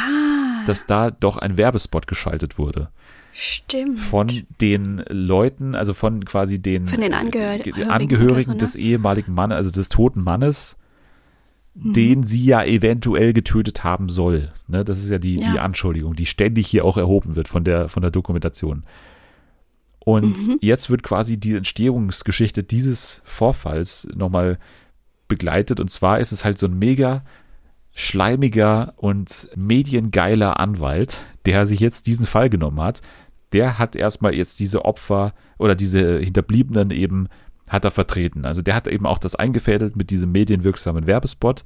Und dann haben die äh, Leute da, also diese Angehörigen irgendwie danach so gesagt, okay, irgendwie war das doch komisch. Also ne, irgendwie war der Werbespot auch scheiße, weil das sah aus, als würden wir da irgendwie äh, als Geiseln da vor der Kamera stehen. Ja, ja. Und, und zweitens hat man irgendwie gedacht, also der vertritt doch hier nicht unsere Agenda, der wird doch irgendwie nur ins Fernsehen. Und dann haben sie ihn eben entlassen, haben sich einen anderen Anwalt geholt und dann hat der Anwalt der entlassene Anwalt, der dieses Carol Baskin-Ding gemacht hat, der ist dann der Anwalt jetzt aktuell von Joe Exotic geworden. Was? Der hat die Seiten komplett gewechselt. Nur um weiter in dieser Doku irgendwie vorzukommen, hat oh er sich Gott. dann Joe Exotic genommen als neuen Mandanten und will ihn jetzt aus dem Knast boxen. Und das ist mhm. einfach so geil schon mal. Dieser Anwalt, ey, was für ein mediengeiler Typ. Also sowas hat man echt noch nicht gesehen. Carol Baskin hat ja auch versucht, gegen die Doku irgendwie vorzugehen, dass es nicht ausgestrahlt werden darf, war erfolglos. Sie sitzt hier weiterhin eben drin. Und dann ein ganz, also das fand ich am spannendsten. Das waren die letzten zwei, drei Folgen. Da hat man eigentlich, das wundert mich einfach so, dass man nicht einfach eine zweite Staffel gemacht hat mit einem neuen Tiger King, weil man hat eigentlich einen, und zwar Tim Stark. Das ist der Typ, der hinter Wildlife in Need steht. Das ist auch so ein Park da in der Gegend. Und da gab es halt einen PETA-Investigativbericht, also wo TierschützerInnen sich da eben auf seinen Hof da irgendwie oder sein, seinen Park da reingeschlichen haben und da eben ja Tiermissstände da aufgedeckt haben. Und das ist halt so ein Vollasi, der halt wirklich jeden beleidigt, der mega aggressiv ist. Und der wird eben dabei jetzt begleitet, wie er seinen Park verliert. Und das ist so geil gefilmt, wie der seinen Park verliert. Ey, da haben sie wirklich alles mitbekommen, was wichtig war an dieser Räumung dieses Parks. Und das ist wirklich Hammer. Also das hat auch wirklich Spaß gemacht, weil es so aufwendig inszeniert war. Das war schon sehr cool. Also dieser Tim Stark hätte man einfach eine neue Tiger King Staffel machen mhm. können, nur mit ihm. Aber diese ganze andere Soße, die da noch hinten rumschwimmt, da bei dem alten Joe Exotic Fall, den haben sie natürlich mitnehmen müssen, weil natürlich er irgendwie diese Staffel auch verkauft. Aber er ist einfach viel, viel spannender, dieser Tim Stark. Und äh, es geht dann so weit, dass er irgendwann flüchtet weil er halt ne, auf der Flucht ist vor der Polizei, dann so abstruse Facebook-Videos aufnimmt und dann mit einer Spielzeug-Handgranate immer damit droht, dass er sich in die Luft sprengt, aber es ist halt ein Spielzeug, also es ist wirklich ein Spielzeug, es äh, gibt es auch in so einer Plastikverpackung zu kaufen. Völlig abstrus wieder. Also das bietet eigentlich alles, was Tiger King Staffel 1 auch geboten hat. Mir hat es trotzdem irgendwo Spaß gemacht, weil es halt so absurd ist aber jetzt weniger aus einer inhaltlich absurden Perspektive, sondern einfach auch, wie es so gestaltet ist und so. Das ist halt einfach weiterhin sehr, sehr, sehr, sehr, sehr merkwürdig. Sehr, sehr merkwürdig. Und äh, ja, man sieht sowas sehr, sehr selten, glaube ich einfach. So. Deswegen kann man es weiterhin gucken. Aber es ist halt ne, nicht mehr Staffel 1 und auch nicht mehr ein, ein zusammenhängender Fall und noch nicht mal mehr eine zusammenhängende Story in irgendeiner Form, Mhm. Einfach so eine komische Sache nach der anderen hingeklatscht und nicht mehr wirklich verbunden. Also handwerklich ist das nicht mehr ganz so stark. Filmisch aber immer noch schon, muss man sagen, weil die halt mega viel Kohle haben dafür einfach. so, jetzt machen wir noch eines und wir sprechen, nee, zwei Sachen machen wir noch. Wir sprechen jetzt erstmal über Taylor Swift. okay. Ja, uh. weil, weil du hast jetzt so lange äh, zugehört, jetzt darfst du auch mal ein bisschen hier reden. Und, und zwar habe ich, also ja, gesehen natürlich, dass dieses Video irgendwie rauskam. Hängt der, glaube ich, zusammen mit einem neuen Album, oder? Yes. Ja, genau. Von, von Taylor Swift. Also kann man Country-Sängerin sagen? Ja, schon, oder? Country? Ja, also mittlerweile macht sie ja, ne? genau, so ehemalige. Ja. Sie hat mit Country angefangen, so könnte man sagen. Ja, also für alle, die sie eben nicht kennen, Taylor Swift, amerikanische. Wer kennt denn Taylor Swift nicht? Also jetzt ist mal Ja, äh, weiß ich nicht. wir, wir, springen hier von Tiger King zu Taylor Swift. Das ist nicht mehr ganz so alles äh, ver verbunden hier. Ich wusste um die Existenz des Albums. Ich habe seit Jahren, glaube ich, keinen Song von Taylor Swift. Doch, bestimmt. Natürlich habe ich einen Song von Taylor Doch, Swift gehört. Bestimmt. Ja, ja. Aber ich, ich wusste sozusagen nicht, warum jetzt genau dieses Video oder auch dieser Kurzfilm, der jetzt rauskam und der damit verbundene Song, warum der so krass erwartet wurde. Also warum war der Hype da so groß? Ja, also sie nimmt ja zurzeit ihre alten Alben nochmal neu auf. So, weißt du das? Wusstest du nein, davon? Nein, ja. wusste ich nicht. Nein, ich nicht. du, okay, okay. das heißt, das ist noch nicht mal neu, das Lied oder was? Nein, nein, das ist nicht Ach neu. Ach so. Also, aber hat sie das dann als Kind oder als Jugendliche geschrieben oder so?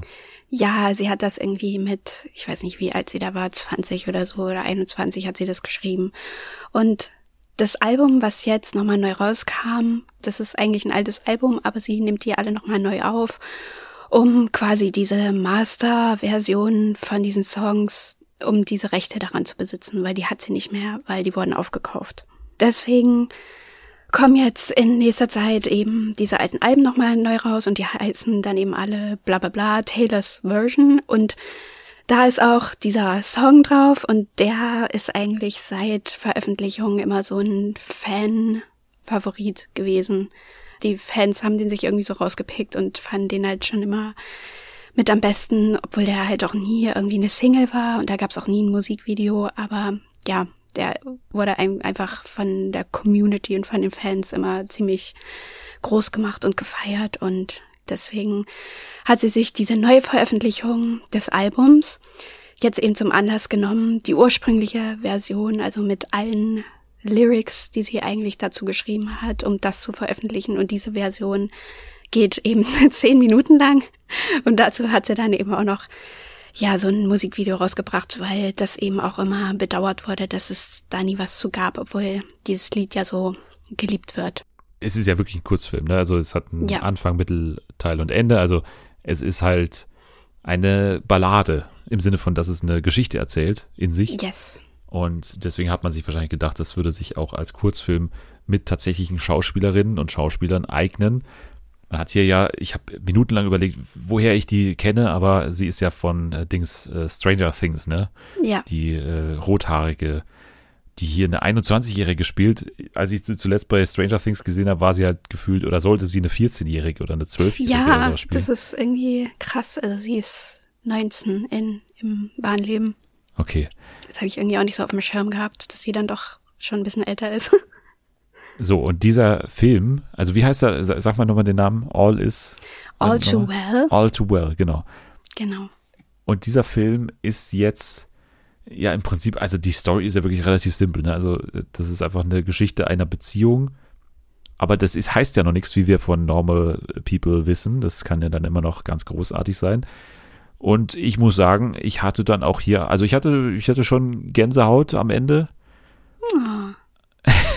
Ich hatte aber keine Tränen in den Augen und habe jetzt ja, gut, auch ehrlicherweise, ich, ich habe ehrlicherweise auch mehr auf den Film geachtet als auf die Musik, muss ich sagen. Aber ja, das kann ich auch verstehen, wenn man da gar nicht so drin ist in dem. Aber wie gesagt, so die Leute, die halt schon irgendwie seit Ewigkeiten Taylor Swift hören und verfolgen, also für die war das halt irgendwie abgefahren, als dann rauskam, dass da diese 10-Minuten-Version rauskommt und dann auch noch ein Film mit Dylan O'Brien, den ja auch irgendwie, weiß ich nicht, ob das auch irgendwie so eine Bubble ist, aber da gibt's auch ziemlich viele Leute, die, die den halt mega geil finden. Und, von, von, von wo kennt ja, man den nochmal? Den kennt man von Teen Wolf und diesen ah, Maze, ja. Maze Runner. Also der ah. ist irgendwie auch so ein bisschen so ein 2010er Star. Ja, ich, also ja. irgendwo äh, kannte ich ihn, aber irgendwie habe ich es nicht auch verorten können. So. Ja, genau. Und dann, dass eben dann auch noch diese Story da so verfilmt wird über Jake Gyllenhaal. Das war irgendwie auch ganz schön so. Uh, hä? Wie? Was, was meinst du damit? Was ist? Hä? Die Geschichte in dem Song. ist, ja? geht über Taylor Swift und Jake Gyllenhaal. Ach so. Ja. Das wusste ich ja nicht. Woher soll ich das wissen? Aber das ist ja also eine private Geschichte quasi von ja. Taylor Swift autobiografisch ja. über ihre Liebe zu Jake Gyllenhaal. Ja, genau. Und deswegen ist das auch, ja, weiß ich nicht, wird da auch mal gerne so drüber gefachsimpelt und irgendwie Witze drüber gemacht, weil Jake Gyllenhaal halt dadurch natürlich nicht so beliebt dasteht, weil der irgendwie zu dem Zeitpunkt 31 war und Taylor Swift war halt 20 und mittlerweile ist er 40 und seine jetzige Freundin ist 25 und das ist alles ein bisschen fragwürdig, dieser Mann. Aber ehrlicherweise habe ich den Streit in der Folge oder in dem Film nicht so ganz verstanden. Also, oder das ist ja auch so ein bisschen der Punkt, ne, dass, dass ja. er das nicht checkt und dass sie gerne möchte, glaube ich, dass er checkt, dass es ihr nicht so sehr um den Streit geht und er sucht, er findet dann so ein Problem und dann ist es halt so ein typischer Streit, der sie hochschaukelt, aber wo es erstmal gar keinen Auslöser dafür gab oder so. Oder nicht? Ja, na, er hat sie gar nicht, er hat sie halt nicht richtig beachtet, wenn er mit seinen Freunden zusammen ist oder mit anderen Leuten, dann. Und dann hat er die Hand von ihr so weg, oder, oder sie hat die Hand von ihm, ja. nee, er hat die Hand von ihr so weggestrichen, ne? Ja. Das war ja, auch. Genau. Und deswegen kam der Streit zustande. Jedenfalls ist das, jeder weiß, dass es um, also du wusstest es nicht, du weißt es jetzt, es geht um Jack Gyllenhaal, dieser komplette 10-Minuten-Song geht um ihn und um, um diesen ominösen Schal, den sie damals bei seiner Schwester Maggie im Haus vergessen hat. Und sie singt eben davon, dass er den Schal behalten hat und der wahrscheinlich immer noch in seiner Schublade liegt. Ah, ja, stimmt. Ja, ja. ja. Und am Ende steht dann eben der Typ, also in dem Fall der Jake Gyllenhaal, vor, oder nee, der steht quasi an der Tür oder am Fenster eines Buchladens, wo Taylor Swift, die echte Taylor Swift, ihr Buch veröffentlicht, oder? Ich, ich ja, muss also mal nachfragen, ob es alles stimmt. Also in dem Film, ja. Das klang jetzt wie im echten Leben. Nein, aber im Film, ne? Also, ja. aber, aber da steht da die echte Taylor Swift. Also, das ist ja die echte ja. Taylor Swift da gewesen. Ich wusste erstmal nicht, dass Taylor Swift rote Haare hat, tatsächlich. Die hat auch keine roten Haare. Warum hat sie dann da rote Haare? Na, weil, na, weil der Charakter von Sadie Sink ja. rote Haare hat. Und ja, dann aber warum hat man nicht gleich eine, sind 13 Jahre später und dann spielt Taylor Swift diese Rolle als erwachsene oder als älter gewordene Person. Ja, ja, schon, aber warum hat man dann nicht gleich eine Person gesucht, die exakt so aussieht wie Taylor Swift als junge Person? Das weiß ich jetzt nicht, weil sie halt gerne Sadie Sink dabei haben wollte. Keine Ahnung, wer sieht denn genauso aus wie Taylor Swift? Ja, aber zumindest mal die gleiche Haarfarbe. Ja, aber das ist ja egal. aber ja dass man dann die echte Taylor Swift umfärbt, nur um eine andere Schauspielerin da als junge äh, Taylor Swift zu nehmen, finde ich irgendwie komisch. Aber gut, das war so auf jeden Fall. Ich dachte erst, dass sich jetzt da Amy Adams äh, da man sieht. Also ich dachte wirklich erst, äh, ja, okay, jetzt haben sie auch noch Amy Adams aus bekommen. wie Scarlett Johansson. Ja, genau. Ich, ja, ne? ich dachte zuerst Amy Adams und dann dachte ich Scarlett Johansson und dann war Taylor Swift da gestanden. Ja. genau. Na gut, aber das war auf jeden Fall Taylor Swift. All is, wie heißt es? All too well. All too ja. well. Genau. Ich habe ich hab nur Taylor Swift hier stehen, sonst nichts. Man merkt's. Aber äh, gut, ich habe es mir angeschaut und, und war jetzt, äh, sag ich mal, also ich habe es erwartet so, ne? Es, es ja. sollte irgendwas rührseliges sein und äh, das ist ja auch ganz schön. Ich finde es optisch teilweise so ein bisschen nah an so einem Edeka Weihnachtsspot, finde ich, ja. so, oder? So sehr hügelmäßig, ne? So so kuschelig ja, und alle haben so so Plüschdecken so, und äh. Lichterketten. Aber ja. gut, ganz ehrlich, man hätte halt auch zu diesem Lied auch nichts anderes machen können, als halt exakt das darzustellen, was da besungen wird. So und das wollte ja wollten ja eigentlich auch alle sehen. Also ich glaube, da haben ja. halt alle jahrelang drauf gewartet. Ja, also wie gesagt, das ist für, äh, für Fans von genau. Taylor Swift und das ist ja. doch da auch schon dann gut aufgehoben. das freut mich, dass es dir gefallen hat, obwohl du gar keine Ahnung hast. Ja, hat man gemerkt, äh, hoffentlich, äh, dass ich keine Ahnung habe. Ich habe es gut verbergen können. Okay. Ja.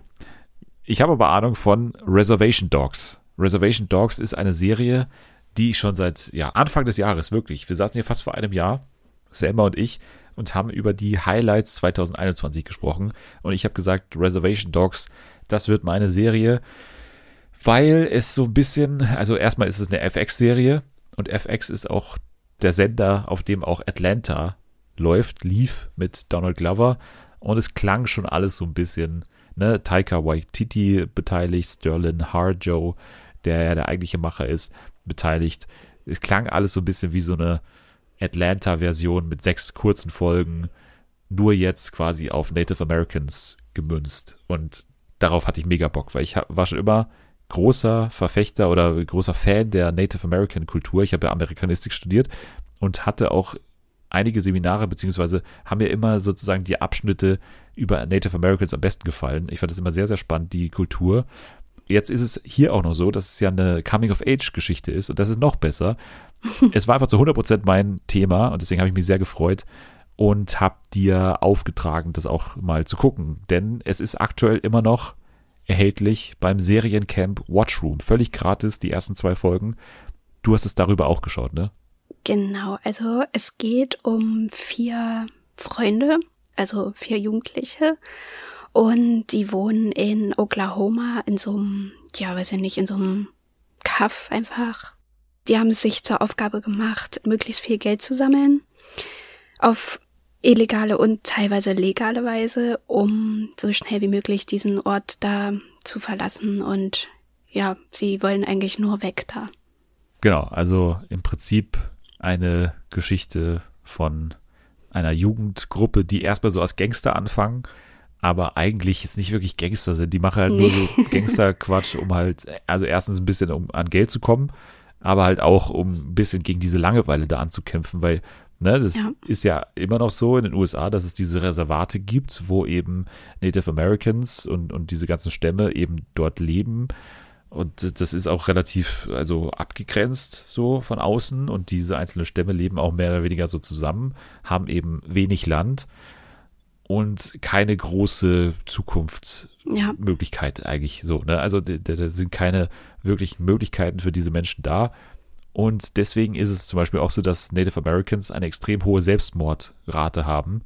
Das ist wirklich so. Und auch hier geht es um dieses Thema. Also wer da irgendwie ja, getriggert werden kann, der sollte hier am besten nicht einschalten. Aber das Thema wird hier natürlich auch sehr sensibel behandelt. Aber die eigentliche Geschichte findet statt auf einem sehr niedrigen Level, also wirklich bei Jugendlichen, die halt jugendlichen Probleme haben, also Stress mit den Eltern, Verletzungen, teilweise auch in Folge 2.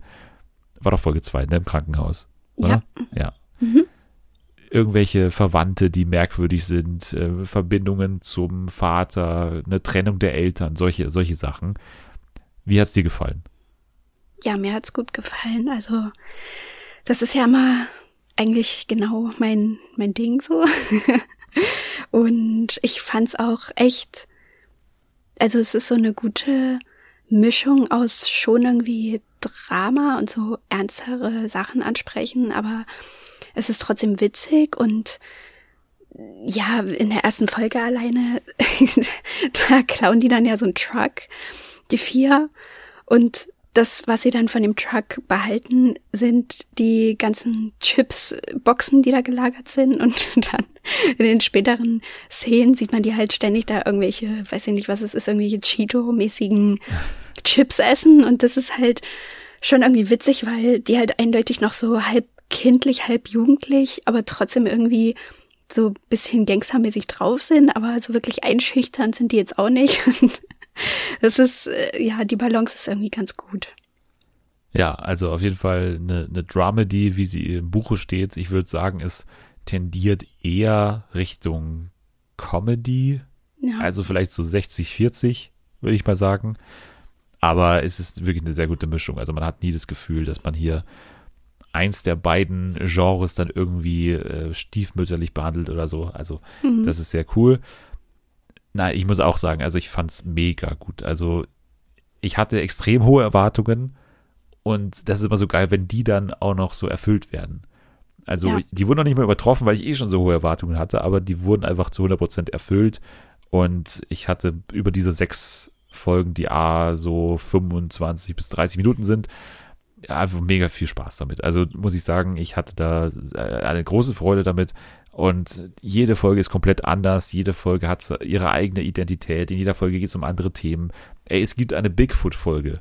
Und ich uh. liebe alles, was mit Bigfoot zu tun hat. Wirklich. Ich bin okay. großer Verfechter von Bigfoot. Fun und, Fact. Ja, ist wirklich so. Also ich liebe diese Bigfoot-Dokumentationen. Könnte ich mir immer anschauen, weil ich das so geil finde, wie Leute da ernsthaft an Bigfoot glauben können.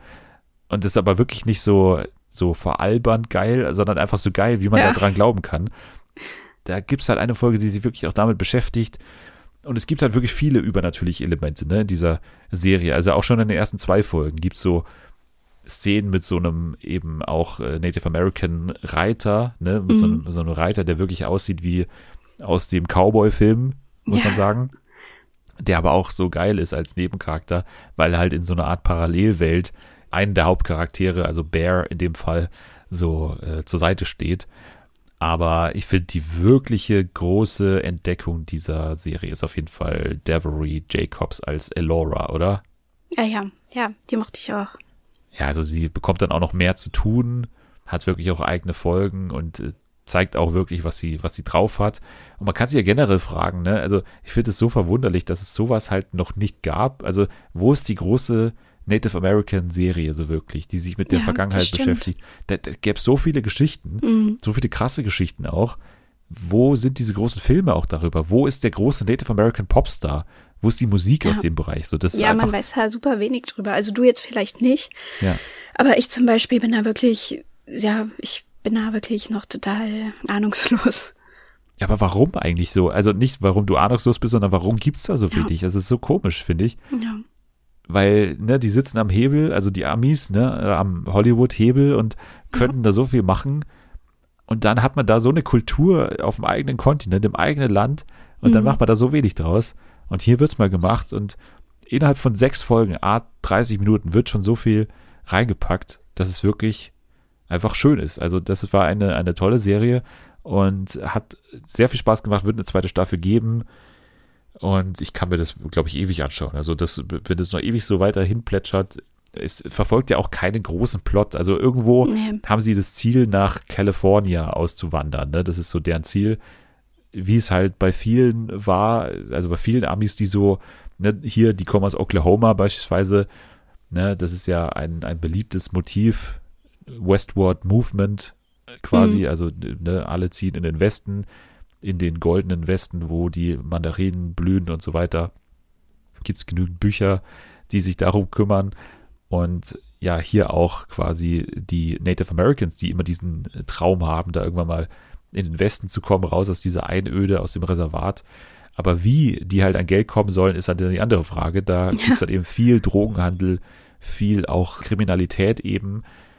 Und ja, das wird immer alles so nebenbei halt erzählt, wie da halt die Zustände sind in diesen Reservaten. Also Momente, die auch so viel dann über die Lebensweise und auch über die Armut da erzählen. Auch der Onkel, das ist Folge 3, das ist glaube ich meine Lieblingsfolge, über Eloras Onkel, der mhm. Weed verkauft, der in so einem Wohnwagen irgendwo wohnt oder auf jeden Fall in so einem ganz kleinen Haus irgendwo außerhalb und dann zurückkommt zusammen mit den Jugendlichen in die große Stadt und der verkauft seine Weed da in dieser Stadt. Und natürlich haben alle mittlerweile voll das moderne Weed und viel stärkeres Weed. Der baut halt sein eigenes Zeug da irgendwo an. Und das ist halt einfach so komplett veraltet. Und der versucht irgendwie dieses veraltete Weed in der Stadt an den Mann und die Frau zu bringen. Es gibt eine Folge mit Bill Burr als Fahrlehrer, der noch oh. als, als, Schauspieler dabei ist. Ja, die okay. letzte Folge, die ist auch super gut. Also ich kann es nur dir empfehlen, da weiterzuschauen. Bei Disney ja. Plus übrigens kann man das anschauen. Also alle sechs Folgen sollte man machen. Dann haben wir jetzt nur noch eine Sache zu tun. Und zwar zu spielen. Und zwar in dieser Folge ein Spiel, das sich nennt Wiki und die starken Shows. Also es wird darum gehen, dass wir, Natalie und ich, jetzt uns ein neues Fernsehformat ausdenken. Und das Einzige, was uns als Inspirationsquelle dienen darf, ist wikipedia.com oder org oder de. Wir werden gleich auf random drücken und dann haben wir einen zufälligen Artikel, der uns zugeteilt wird und daraus müssen wir unsere ganze Inspiration schöpfen. Du weißt Bescheid. Yes. Okay, dann drücke ich jetzt mal auf random und schick's dir dann sofort zu. Mhm. Okay, ich habe hier bereits den Artikel vorliegen, werde ihn dir jetzt schicken. Und ich habe ihn jetzt noch gar nicht quasi gelesen oder auch nicht angelesen. Oh Gott, oh Gott, nein. Was? Was ist das? also, lies mal vor, was haben wir hier? Ach, ei, ei, ei. Also, wir haben die Wikipedia-Seite von Sir Reginald Bray. Das Okay, war KG, ein nicht vergessen. Da kenne ich Oh, ihn unter ja. dem Namen. Äh, Sir Reginald Bray, KG. KG Bray. Das war ein englischer Adliger, Politiker und Architekt, besonders unter den Königen Heinrich VI. und Heinrich VII. Tudor. Ja, die Tudors, ne? Die, die kennen wir noch. Ja. Die, das war doch mal diese Serie, ne? Ja, das war doch der, der seine ganzen Frauen hat köpfen lassen. Ja, und viel Sex, glaube ich, war auch im Spiel. Also ich Ja. glaube, das war, Naja, das sowieso. ja. Also im 15. Jahrhundert hat der Mann gelebt und war ein Sir, ne? Also auch äh, ein Adliger. mhm. Ja, und äh, er entstammt wirklich einem englischen Adelsgeschlecht, das in Bedfordshire ansässig war und seinen Sitz auf dem Landgut Eaton Bray hatte. Und ich kenne ihn vor allem als Sohn von Sir Richard Bray und der Joanne Troughton und wurde vermutlich in den frühen 40er Jahren in der Gemeinde St. John Bedwardine in Worcestershire geboren. Sein Vater war Mitglied des Privy Councils unter Heinrich dem Sechsten. Ja, der erste Gedanke geht natürlich immer an irgendwas, irgend so Historiensendung, aber ich weiß nicht, der Typ klingt jetzt nicht so spannend, dass man den so begleiten würde, oder? Würde man was von ihm sehen wollen? Ja, das ist die Frage, ob man jetzt äh, quasi so tut, als würde er noch leben. Ich würde mal sagen, das Ja. ist nicht erlaubt in dem Fall, dass wir jetzt äh, quasi Okay, ihn wieder als, okay. als lebenden Menschen hier äh, uns vorstellen, sondern wir Ja. müssen ja irgendwie schauen, wie wir das Thema in die Aktualität bringen. Also Okay. wir könnten ja mit englischen Adeligen generell jetzt mal arbeiten und das jetzt mal als Inspiration aus diesem Reginald Bray nehmen. Englische Adelige, da kommt mir sofort die Folge von Detlef muss reisen in London natürlich in, in den Sinn, als Detlef einen, ja, so ein Diener oder wie sagt man, so ein, so ein Dienerkurs machen muss, sondern wie heißen die Typen? Ähm, Butler. oh, ja. wow. Butler, stimmt. Könnte man nicht auch dieses, wie heißt denn das, mit dem Kloster, wo Emmy Russ auch mitgemacht hat? Könnte man das nicht ins britische Königshaus, äh, so Adelshäuser, so umlagern? Ja, also dass man äh, schwer erziehbare Jugendliche in den Ja. äh, englischen Hof schickt oder wie? Oder das, das meinst du? Ja, finde ich gut. Ist natürlich dann bestehendes Format schon, aber ich würde jetzt mal hier in dem, in dem Fall erlauben. Natürlich müsste man dann ja den perfekten Ort auch dafür finden und das auch noch ein bisschen härter machen, weil ich glaube, alleine diese Benimm-Sache, die, die zieht nicht, da müsste man irgendwie was Neues sich Mhm. einfallen lassen. Also vielleicht irgendwie der Gewinner wird zum Ritter geschlagen oder was? wow. was? Da hätte sich nicht. Emmy Russ gefreut. Ja, aber wirklich, warum nicht, warum nicht das große Ritterturnier? Also, er ist doch Sir. Also doch aufs Pferd und äh, eine Lanze in der Hand. Ja, mit Moderator Markus Lanze dann auch. Mann, hallo. Es eskaliert schon wieder am Ende. Okay, dann machen wir das. Uns fällt jetzt nichts Besseres ein. Wir, wir nehmen das Ritterturnier, das aber umgesetzt wird mit schwer erziehbaren Jugendlichen. Ja, quasi. Die werden alle nach England geflogen und dann müssen sie hier im, in welchen, äh, suchen wir uns hier noch aus? Worcestershire oder wo, wo gehen wir hier hin? ja, irgendwas, was man überhaupt nicht aussprechen kann. Irgend so eine Soße, ne, die man nicht Genau. aussprechen kann. Da gehen wir hin. Worcester. Worcester Soße, da gehen wir hin und da fliegen wir wirklich die Leute ein, die wirklich auch zu asozial sind für, für ab ins Kloster. Also wirklich die, die, Ja. die äh, Creme de la Creme des Jugendknasts. Und die fliegen wir dahin und dann müssen die hier wirklich im Ritterturnier antreten. Das klingt jetzt erstmal kontraproduktiv, weil die natürlich da die, ihre Aggression rauslassen können. Aber erstens ist es ja manchmal eine gute Therapie, dass man das im sportlichen Sinne dann rauslässt, ne? Mit Mhm. Ritterrüstungen und allem. Aber Pferde da, sind auch immer gut. ja, aber dazu gehört Therapie. natürlich auch eine gewisse Ritterlichkeit. Und Ritterlichkeit ist ja dann diese, diese Höflichkeit oder diese Benimmregeln. Und die muss man den Leuten natürlich irgendwie eintrichtern. Und das würde ich sagen, ist das Format. Ich würde sogar sagen, dass wir einfach, um es noch interessanter zu machen, ein großes TV-Comeback vornehmen können. Und zwar das von Katja Saalfrank. Dass wir die hier oh, das ich gut. noch mitnehmen können, äh, ja. mit nach äh, Großbritannien, die hier mhm. zusammen mit eben einem das ist ja dann auch immer so, dass dann immer ein armer, also im Kloster dann eben eine arme Klosterschwester da immer die, die TV-Präsentatorin noch spielen ja. muss. Und da hier muss auch so ein typischer Schlipsträger muss hier dann auch hier die, die Jugendlichen quasi anleiten in Sachen Ritterlichkeit. Das wäre jetzt mal. Ja, das finde ich gut. Aber ich möchte dann, dass die auch eine zu der Zeit passende Robe tragen würde. Ja, ja. Und auch nur Essen, was es damals schon gab. Also wirklich alles so ja. im damaligen Stil machen. Ne? Also möglichst, genau. möglichste Qual für, für alle Beteiligten auf jeden Fall. Das finde ich auch gut. Und wie nennen wir das Format? Warte, wie ist der Typ nochmal? Familie Ritter. ähm, irgendwie. Ich, muss einer von Familie Ritter auch mitmachen. Norman. Norman macht mit. Nee, der ist schon zu alt. Der ist, der ist ja kein ja, ja, ist kein Jugendlicher mehr. Ja. Zählt nicht. Nee, irgendwas mit Lanzen, Unterlanzen und. Letzte Lanze. ja. Letzter Ausweg Lanze. Aber du, du weißt wegen Lanze, Schanze, das war, war klar, das Wortspiel, oder nicht? Nee. Okay. Ehrlich gesagt nicht, aber. Letzte Lanze Ritter.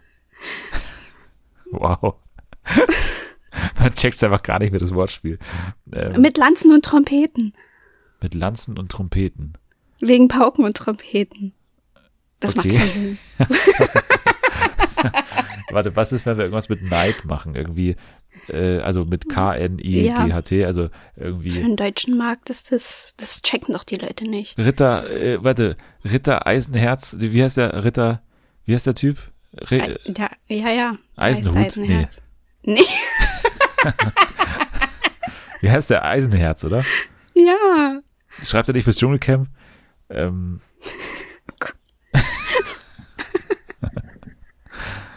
Äh, Mickey Eisenhut. Nein, irgendwie Young Knights. Ja, das ist gut. Young Knights, okay. Young Knights, so nennen wir das. Mhm. Ja, mit Katja Saalfrank und schwer erziehbaren Jugendlichen, die in Großbritannien durch die Schule der Ritterlichkeit müssen und dann am Ende an einem Ritterturnier teilnehmen müssen. So, jetzt haben ja. wir es doch. Also perfekt, sehr gut. Dann haben wir das auch hingekriegt. Das wird umgesetzt, vermutlich bei RTL 2, würde ich jetzt mal vermuten. Äh, dann, ja, ähm, dann läuft es irgendwann auf Kabel 1 um 23 Uhr. Sehr gut. Dann haben wir das also auch untergebracht. Jetzt bleibt mir nur noch eins zu fragen, und zwar, wo kann man dir folgen und äh, wie heißt du auf dieser Plattform? Ich heiße Natalie K. auf, auf Twitter und ich bin aber immer noch im Taylor Swift-Strudel gefangen, also darauf muss man sich einstellen. Checkt mein Magazin aus. Wie gesagt, in der Beschreibung kann man das alles nochmal finden. Und ihr könnt dem Podcast natürlich folgen unter @fernsehenfa. Da kann man liken und retweeten. Man kann den Hashtag Fernsehen für alle verwenden. Man kann am liebsten sogar fünf Sterne vergeben bei Apple Podcasts. Und ich finde, die heutige Folge hat das absolut verdient. In epischer Länge heute haben wir das ja. Jahr einigermaßen zu Ende gebracht, hoffentlich jetzt bleibt mir nur noch zu sagen, bis nächste Woche und danke für heute an Nathalie. Sehr gerne und bis nächste Woche. Ja, nächste Woche also dann unser großes Jahresabschlussfest, was das deutsche Fernsehen angeht. Dann werden wir nämlich die zehn besten, emotionalsten, tollsten, wichtigsten, lustigsten TV-Momente küren aus diesem Jahr 2021. Und das wird ja auf jeden Fall eine harte Woche werden, äh, wo wir unsere ja. Köpfe zusammenstecken werden und äh, getrennt voneinander natürlich eine Top 10 entwickeln werden. Das wird noch spannend werden. Ihr könnt euch jetzt aber erstmal ausruhen und vor allem abschalten. Wir werden uns jetzt erstmal eine Ritterrüstung zulegen, um das Format dann auch noch zu moderieren, was wir gerade entworfen haben. Also, bis nächste Woche. Tschüss. Tschüss.